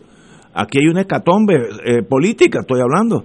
Ah, ah, este, y como el miedo es paralizante, tenemos los dos partidos mayoritarios paralizados ante la realidad. Y eso no lo cambian las Naciones Unidas, eso es señalante, como decía Juan Manuel García Pasalacua, the happy colonials, que están en los dos partidos por, por, por porcentajes iguales. Así que no, aquí no hay uno bueno y otro malo, los dos están igual. Ahora, solución a eso, como dice el doctor en Colorado, y el pueblo, ¿de verdad tiene estas inquietudes o el pueblo lo que quiere es que esté un poquito mejor económicamente? Les pregunto, Yello. Mira, eh, Ignacio, yo creo que el, por eso por eso es que yo digo que genuinamente tiene que haber un, procedimiento para descolonizar a Puerto Rico y, que el pueblo tenga sea el protagonista principal. En la asamblea de estatus que se promueven eh, ha promovido el, el, el, colegio de abogados y han promovido otros grupos de la diáspora política se dice que tú tienes que seleccionar delegados que van a sentarse unidos a discutir las diferentes opciones de estatus y cada delegado defenderá la opción de estatus por la cual él salió electo. Y en esa y en esa discusión se supone que se llegue a un acuerdo, particularmente la mayoría de los delegados, vamos a vamos a suponer que la mayoría de los delegados hayan hayan adoptado la libre asociación como, como, como, como opción de descolonización, pues deben de ponerse de acuerdo en esa, en esa asamblea de estatus y llevar un proyecto de descolonización a los Estados Unidos.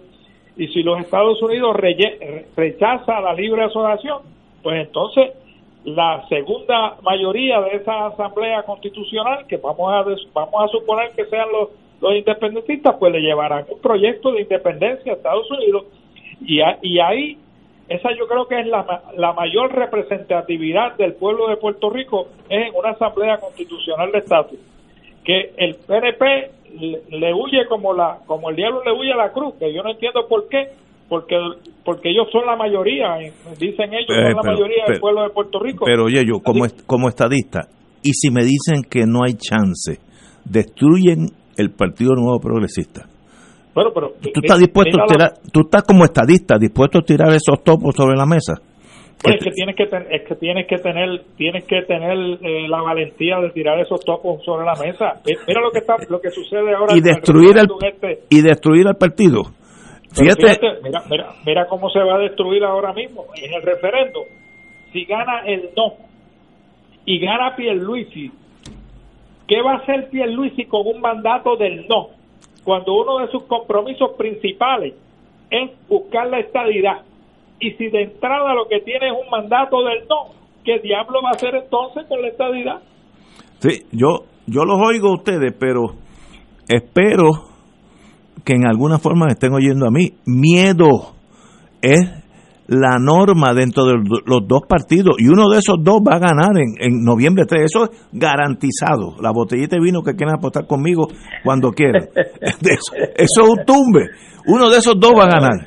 Y los dos tienen miedo. Mire, yo no culpo en, en estos años de Trump, tú ir para allá, hablar de estadidad, si ese señor está haciendo una muralla para que no entren los latinos, una muralla física, ¿qué tú quieres decir? Es? Y, y nosotros para él que somos noruegos, somos igual de mexicanos que los mexicanos, y en realidad lo somos, la misma cultura, más o menos. Eh, así es que el PNP no es el momento de estar cucando ese toro.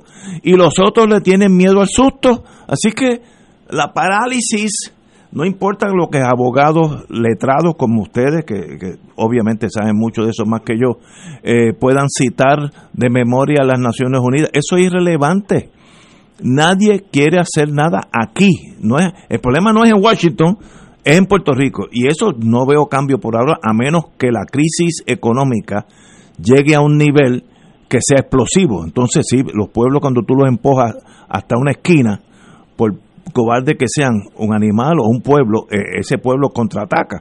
Así que eso todavía no ha pasado y espero que no pase. Eh, compañera Wilma, no sé. Pero mira, Ignacio, la pregunta que estaba sobre la mesa es la de tu amigo de Colorado. Ajá, sí. Y el pueblo, ¿alguien lo toma en consideración? Y fíjate la contestación que tú le das, que no va a hacer nada por resolver este problema que pueda destruir al partido.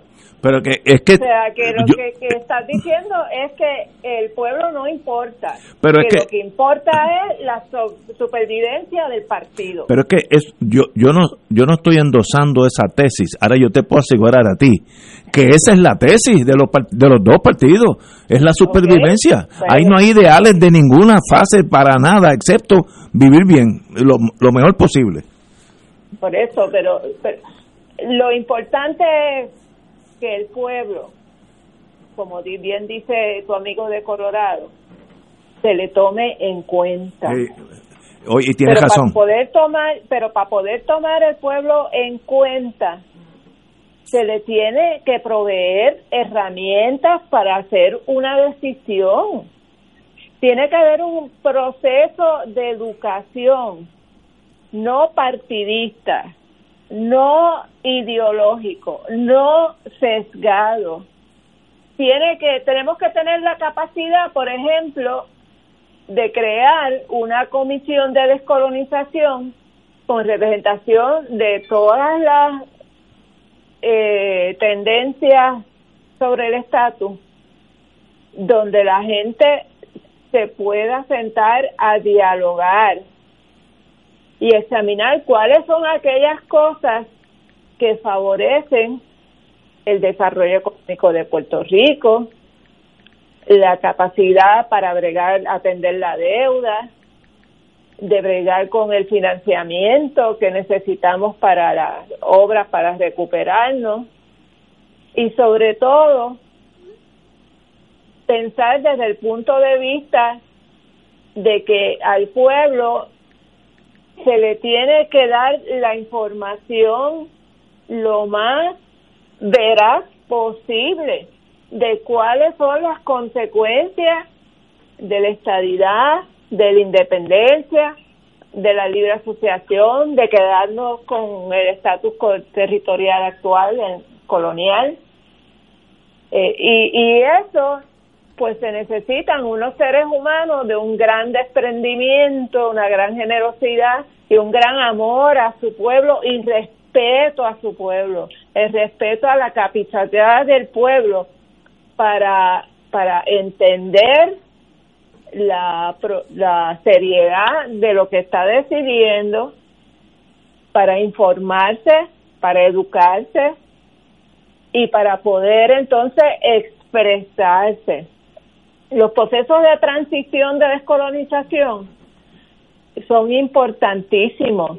en, en casi todos los procesos de descolonización que se han dado eh, últimamente, hay ese componente de darle el tiempo, no es de un día para otro, es vamos a hacer este proceso de educación, hacemos una consulta, si todavía el pueblo no está claro, pues entonces se sigue buscando otros modos de que el pueblo se exprese. La Asamblea Constitucional de Estatus, pues obviamente sería un buen comienzo en esa dirección. Y la tuvimos ahí, hubo un proyecto aprobado. ¿Y qué pasó? que Aníbal Acevedo no lo quiso firmar. Lo tuvo ahí en sus manos. De la y, entonces, pues, eh, tenemos que ciudadanos que no estamos afiliados a ninguno de los partidos, que seamos los que entonces nos convoquemos para, para empujar ese proceso de descolonización. Por eso el Colegio de Abogados era una buena plataforma para empujar eso desde la Asamblea Constitucional de Estatus. Pero si no estamos de acuerdo en una Asamblea Constitucional de Estatus, pues vamos a hablar de otra de otro tipo de eh, organismo donde estemos todos y donde vayamos con una sola voz a hablar eh, frente a Estados Unidos. Eh, y que está, y emplazar a Estados Unidos, dime negro, ¿qué es lo que tú estás dispuesto a aceptar? ¿Tú estás o no estás dispuesto a aceptar la, la estadidad? Claro, que la estadidad no es solamente una decisión del Congreso, Acuérdense que los estados también tienen una voz, que no es tan sencillo. No, pero que ¿Estás dispuesto a un tratado de libre asociación y los términos de ese tratado? Vamos a negociarlo. Y la independencia es un derecho inalienable.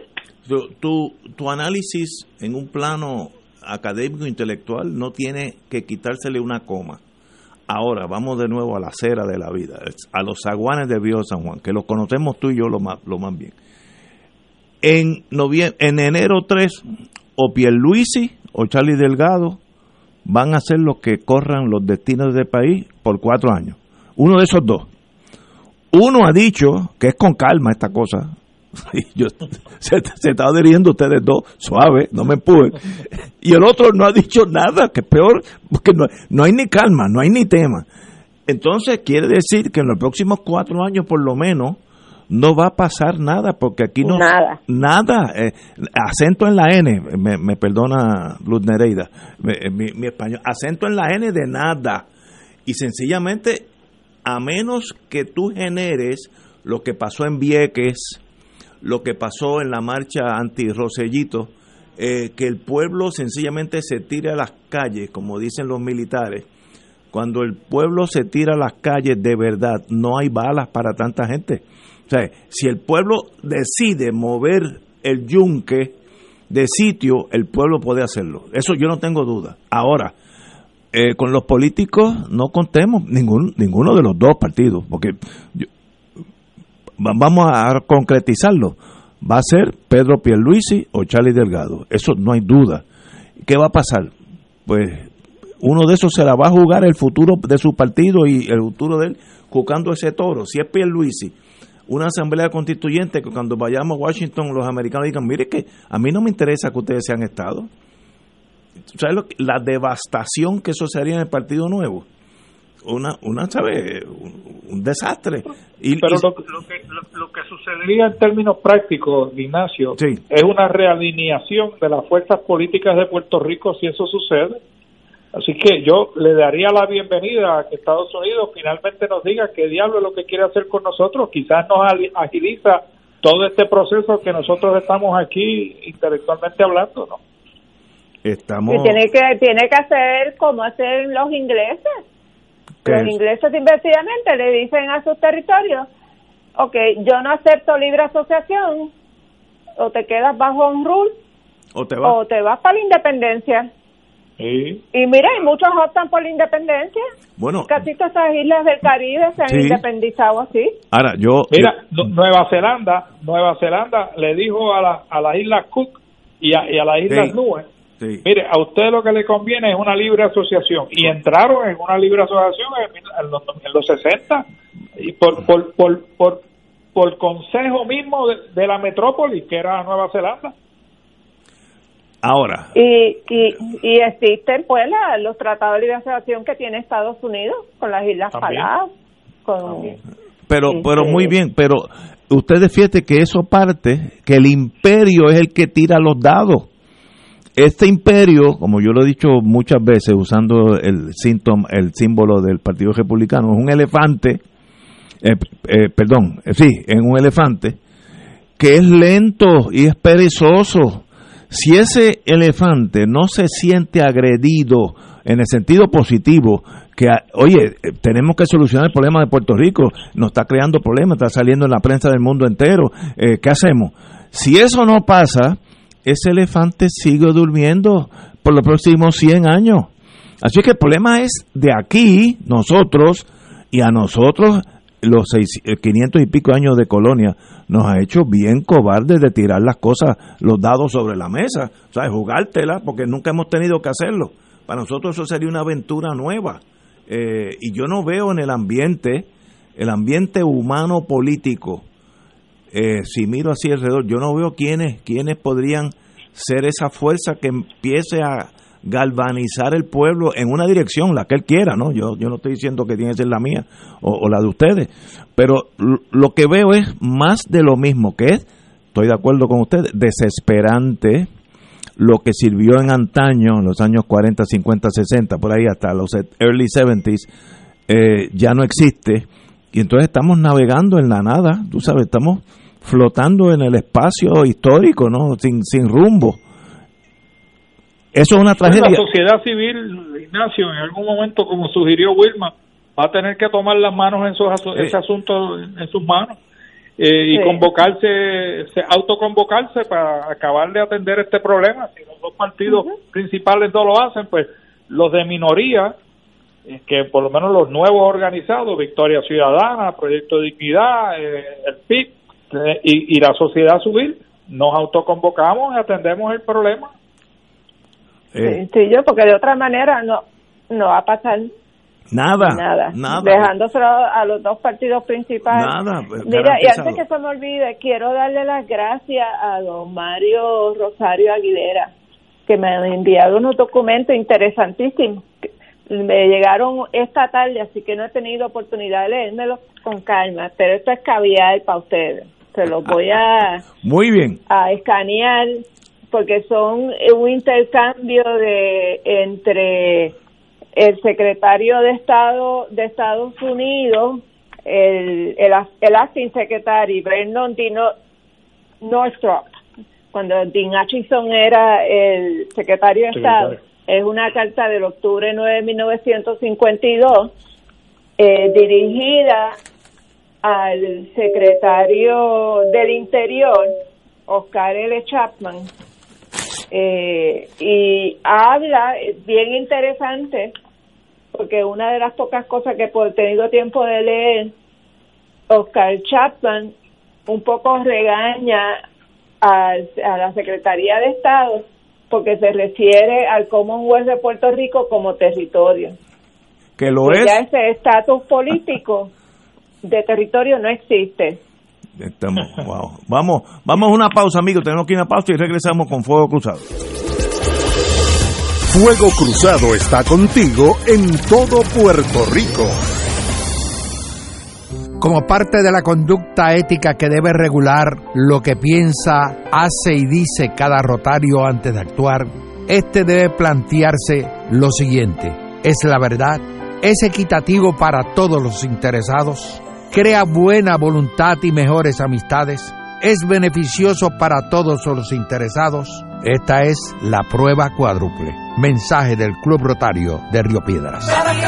Te invitamos todos los domingos a la una de la tarde por Radio Paz 810 AM y los sábados a las 7 de la mañana por Oro 92.5 Cuidando la Creación con la hermana Lisi y sus colaboradores. Entrevista, mensajes educativos y dándole voz a grupos que ayudan a cuidar la creación en el mundo. Recuerda, por Radio Paz 810 AM, una de la tarde, domingo, sábado por Oro 92.5 FM a las 7 de la mañana.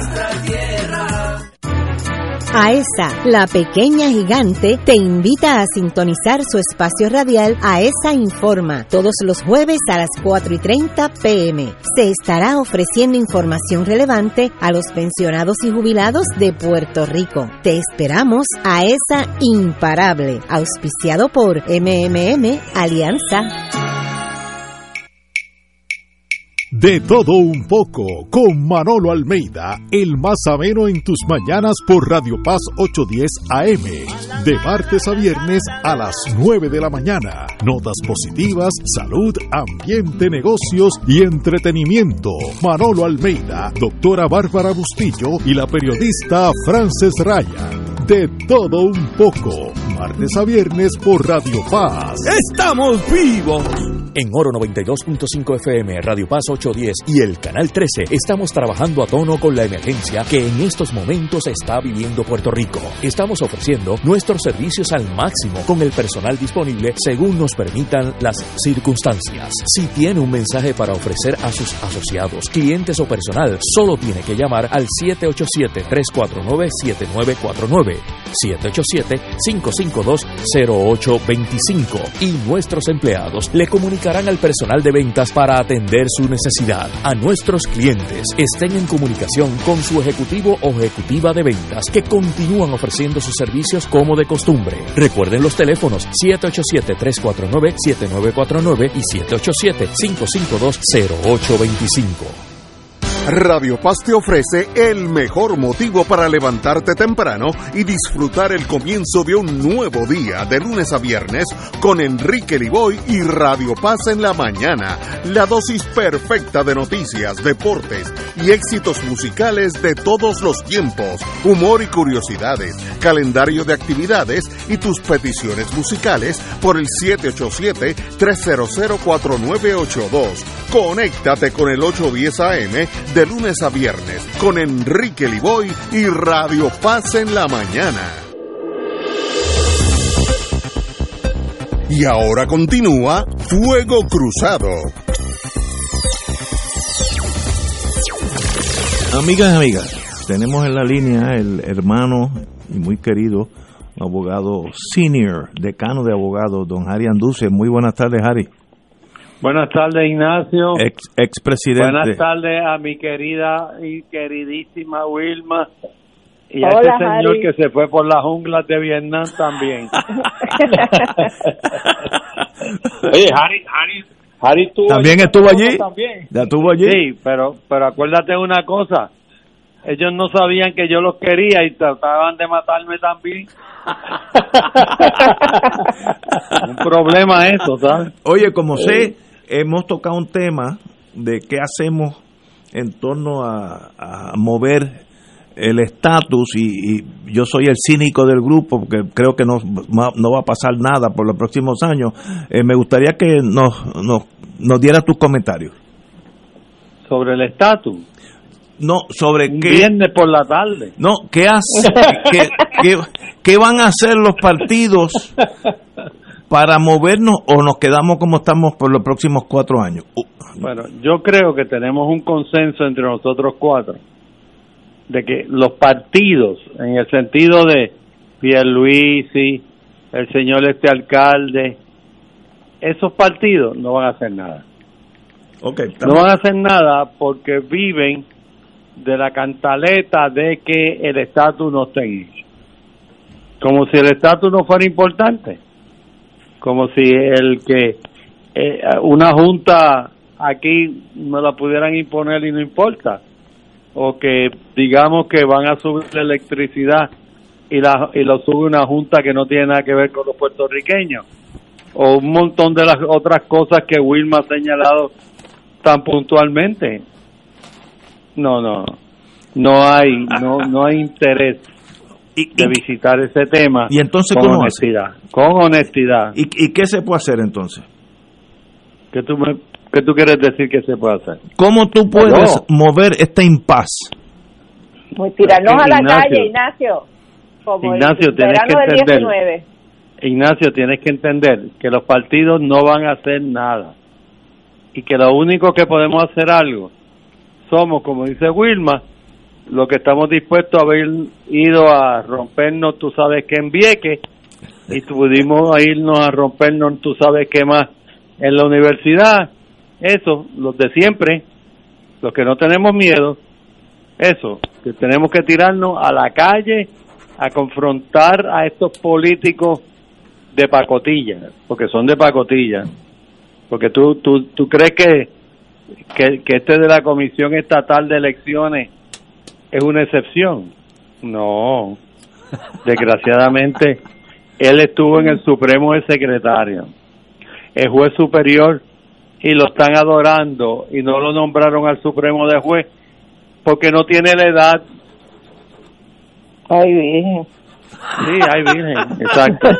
te salió de te salió del espíritu ¿Sabe? Así que ustedes tienen que entender que ese señor hay que sacarlo del panorama político y que solamente aquellos que tienen el valor de hacer lo propio van a hacer lo que van a proponer que lo tienen que sacar. Y esos son quienes porque ya Pierluisi se cayó. Y Charlie anda por el planeta esotérico este que él tiene de que todo esté en paz y que lo que hay que ser hay que ser un buen ciudadano y no crear problemas. Y lo mismo tú eres soberanista que no lo eres y lo mismo tú crees en la estadidad que crees en la, la autodeterminación de los pueblos universales. O sea por favor. Por favor Eh, Harry, en otras palabras, eh, me voy de aquí con la, la triste sentido de que en realidad no hay fuerzas al presente para que nada pase en torno al estatus. Pero Ignacio, te tienes que ir con tranquilidad de espíritu.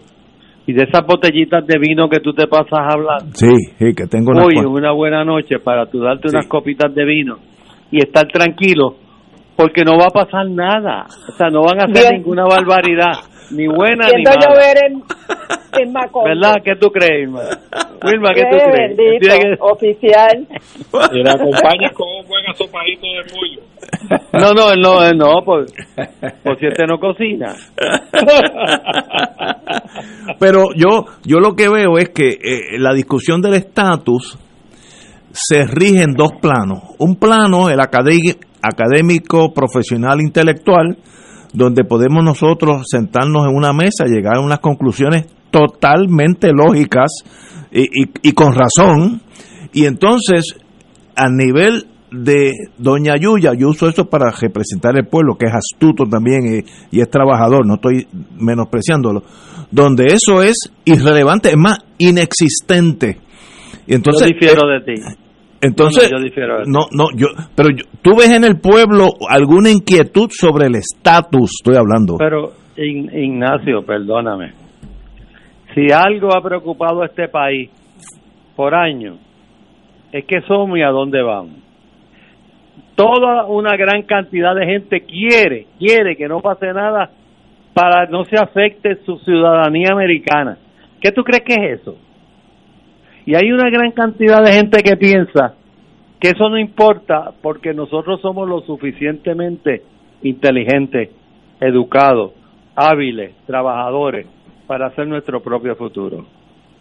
O sea, no hay tal cosa, Ignacio, como una discusión puramente intelectual académica de esto. No, doña Yuya, yo te aseguro a ti que está más clara que tú y que yo sobre lo que ella piensa que debe pasar con el estatus de Puerto Rico. Bueno, te- tenemos una diferencia. Yo creo que el pueblo de Puerto Rico, su único deseo ahora, sea por donde sea, eh, por la corriente política que sea, es mejorar su situación económica que es devastadora. Eh, el pueblo entero está buscando una mejoría a su estatus económico, no necesariamente encima de la política, sino al lado. Eh, yo- Ignacio. yo creo que eso es unánime en Puerto Rico. unánime, unánime tú crees, Ignacio, Ignacio, déjame decirte esto. Cuando yo tenía como siete o ocho años de edad, yo me sentaba detrás de una puerta a oír a mi abuelo, que en paz en el cielo donde sea que esté, y Muñoz Marín donde sea que esté, que yo me imagino, hablando de estas mismas cosas y yo tenía seis, siete años. Yo te puedo asegurar a ti que la diferencia entre la estadidad y el Estado Libre Asociado para el pensamiento de Muñoz era casi inexistente. El Estado Libre Asociado era una estadidad no declarada. Para los puertorriqueños actuales, el que ellos no pierdan su ciudadanía es más importante que, la definición que pueda tener Charlie, que pueda tener Pierluisi, que no tiene casi definiciones de nada. Yo le tengo un gran cariño, pero pero él es así, que nunca tiene definiciones. Así que, en eso te digo, Ignacio, y tu padre y tu madre y el vecindario donde tú te criaste estaba bien claro de cuál era la definición de lo que ellos querían hacer. Y si tú vas a hablar con esta doña Yuya que tú dices, en la calle donde tú te criaste en Villa Palmera, allí van a estar bien claros. No quieren trastocar la ciudadanía americana. Yo creo que eso es intocable. Bueno. En este momento estoy hablando. Ignacio, Ignacio, Ignacio, escúchame, escúchame. Yo sé que para ti. Le, voy a dar a usted, cuando se vayan de aquí, los tres van a tener un, dolor de cabeza y yo voy a salir lo más tranquilo, fíjate. Pero escúchame, escúchame, escúchame, escúchame. Para ti, la ciudadanía americana es algo esencial. Yo creo que para. Tú, tú, tú, pero piensa lo siguiente: ¿cuánta gente tú conoces? que cuando tú te criabas en esa calle que yo te diga, la calle Lutz, y yo en el caserío a dos calles de donde tú vivías, pensaba en la ciudadanía americana. Nadie. Nadie. Y cuando tú ibas a la escuela y yo iba a la escuela, nadie hablaba de la ciudadanía americana. ¿Y ahora? ¿Por qué? Porque la ciudadanía americana es un accidente en nuestras vidas. Cuando tú le preguntas a la gente que se pongan de pie los puertorriqueños, el estadio, el coliseo, se pone de pie. Tú no te atreves a hacer esa pregunta, a decirle a la gente, ustedes, los que son americanos, que se sienten americanos, pónganse de pie. No va a pasar. No, pues, puedes coger tu bofetada. Yo conozco bien este, este muchacho, de eso. Pero mira, pero, este, pero, el, tema, el tema de la ciudadanía yo creo que es crucial en Puerto Rico. Tiene, tiene, pero tiene distintos niveles. Una cosa es los que están aferrados al pasaporte, que piensan que si no tienen un pasaporte americano para, para viajar, eh, que van a viajar como ciudadanos del mundo de tercera. Y lo cierto es que cuando uno entra a una frontera no hace ninguna diferencia si tu pasaporte es americano, europeo, africano, latinoamericano. Eh, en, el, en el mundo, las ciudadanías, pues, tienen más o menos el mismo standing. Y si fuéramos con un pasaporte puertorriqueño, sería igual que si fuéramos con un pasaporte de Norteamérica. Es más, hoy en día es más peligroso andar con un pasaporte de Estados Unidos que con que andar con un pasaporte de cualquier otro país por todo el problema de, de lo que ha pasado en Medio Oriente, el terrorismo, etcétera. Pero eso es, pero eso es una preocupación de quién. ¿Quiénes son los que sacan el pasaporte y viajan? Eso es una clase media, trabajadora, profesional. Que las grandes masas, masas de este país el 60% no sacan el pasaporte, ni utilizan el pasaporte, ni la ciudadanía americana es un vehículo para moverse en el mundo. es un vehículo simple y sencillamente para montarse en JetBlue, ir a Orlando, ir a Nueva York, ir a Texas, etcétera. Pero eso no depende ni siquiera de que uno sea ciudadano americano y esos son de los mitos que hay que sentarse y hablar con el pueblo y que, que hay que decir las cosas como son. Tú eres ciudadano americano, mañana Puerto Rico se convierte en independiente, tú vas a seguir siendo ciudadano americano, porque no te la pueden quitar. Eso, eso es correcto. Eso es correcto. Van a poder acceder a la ciudadanía americana.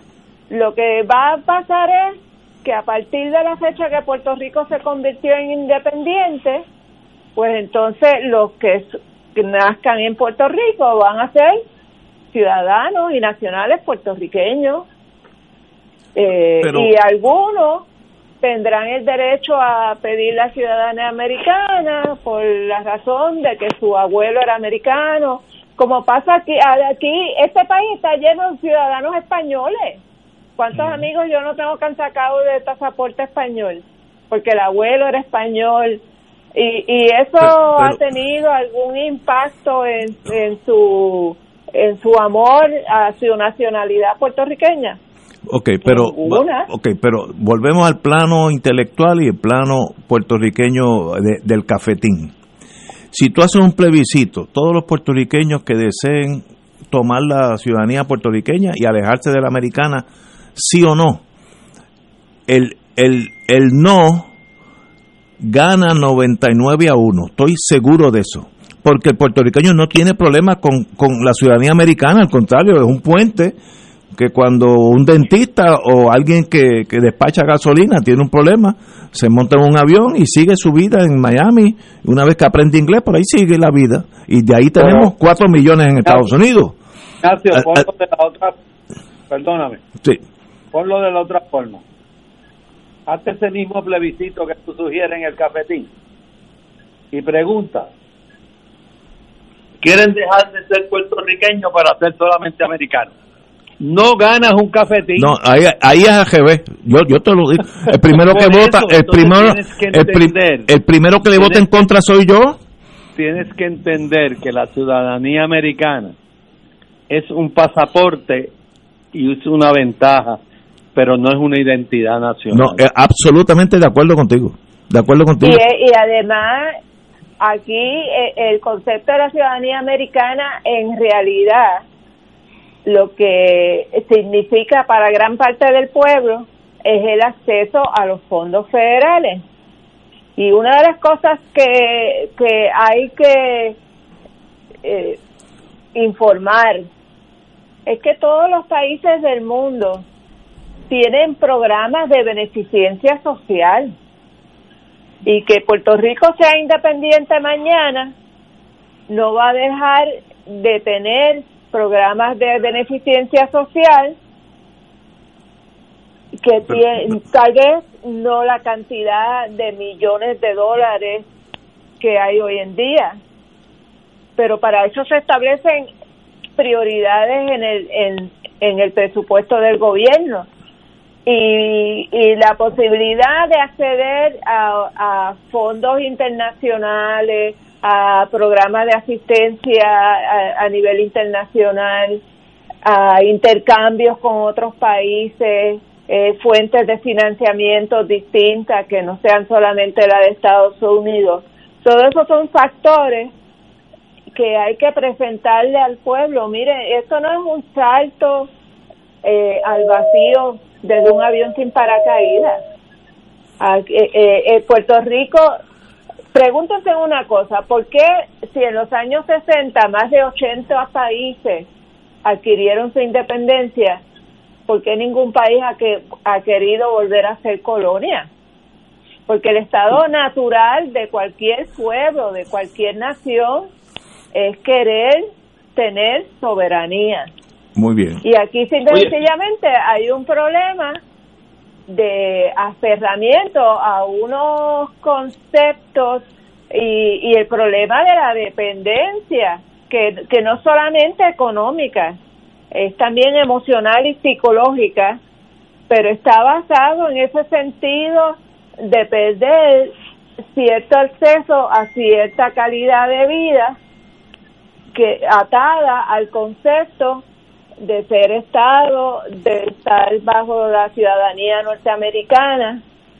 Y entonces, en este momento donde el país está quebrado, donde el 60% de la población está bajo los niveles de pobreza, donde tenemos un 58% de ese 60% son niños y adolescentes, pues es bien complejo y bien complicado para atender y, y, tenemos que buscar la forma de poner la información eh, sin tratar de manipular ni engañar a nadie, poner las cosas como son.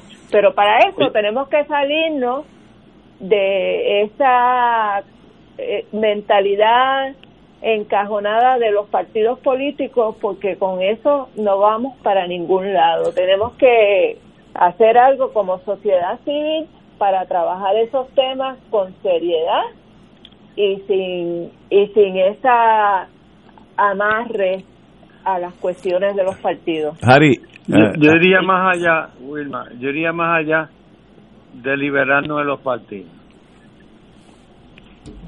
Yo hace muchos años me encontré con un caballero en un sitio muy cerca de ti, a ver, la primera vez que daban una ópera por televisión. Y ese señor me enseñó a mí lo siguiente. Cuando tú eres puertorriqueño, cuando tú eres esencialmente puertorriqueño, no importa dónde tú hayas estado, no importa a dónde piensen que te van a enviar, tu esencia es solamente tuya y viaja contigo todo el tiempo. A ese tío tuyo, a quien yo adopté como si fuera mío, yo lo recuerdo a menudo, porque es un hombre, uno, sin miedo, dos, sin temor a decir como él se pensaba, tres, a decirse con claridad qué era lo que teníamos que hacer independientemente quien estuviera de acuerdo con él o no. Y último, de una sensibilidad especial. Harry, eh, alguien de las montañas de Colorado en este momento, tú lo conoces muy bien, el doctor Suris, chino, eh, te manda recuerdos. Tony Suris. Tony Suris es mi hermano. Sí, pues te manda desde desde la, debe estar allí, que ahora es verano, debe estar como en 40 grados. Bueno, oye, dile, dile a Tony Surí. ¿Te está oyendo? Que lo echo de menos siempre. Yay, esto es oro molido. Eh, tenemos pocos minutos, pero ellos, perdón. Que, mira, rápidamente, hay tres países soberanos que tienen un tratado de asociación con los Estados Unidos y los tres tienen fondos federales como Pell Grants, cupones y todo ese tipo de, de, ramificación federal que recibimos en Puerto Rico, los tienen esos tres países soberanos. ¿Quiénes son? Dime, dime. Bueno, Palau, ah, okay, okay. Marshall sí, sí, sí. y las Islas No, Además de eso, Israel, que es un país soberano libre, es posiblemente el mayor receptor de fondos federales que hay en el mundo. Así que, ese, muchacho, ese es la más grande que hay de que vamos a perder los fondos federales, eso no es, no es una realidad inminente. Pero, ok, pero señores, eh, yo no yo no puedo estar en desacuerdo con el análisis de ustedes. Yo lo que estoy diciendo es que hay otra vertiente, igual de buenas personas que nosotros, trabajadores igual que nosotros, donde eso no es un issue en la vida ni, ni piensan que no. no no entonces pues hay que tener un sistema de aprendizaje que no lo veo en el horizonte para, para que esa persona se torne consciente de por dónde debemos ir porque posiblemente no le conviene a ninguno de ah, los dos partidos de mayoría la educación del eh, pueblo. Eh, eso es un given, y eso te lo aseguro tú, cucar ese toro es peligroso para los dos partidos.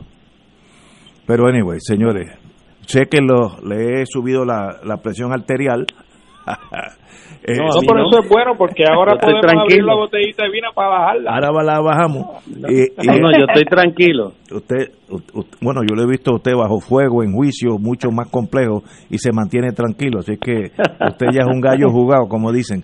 Señores, tenemos que irnos.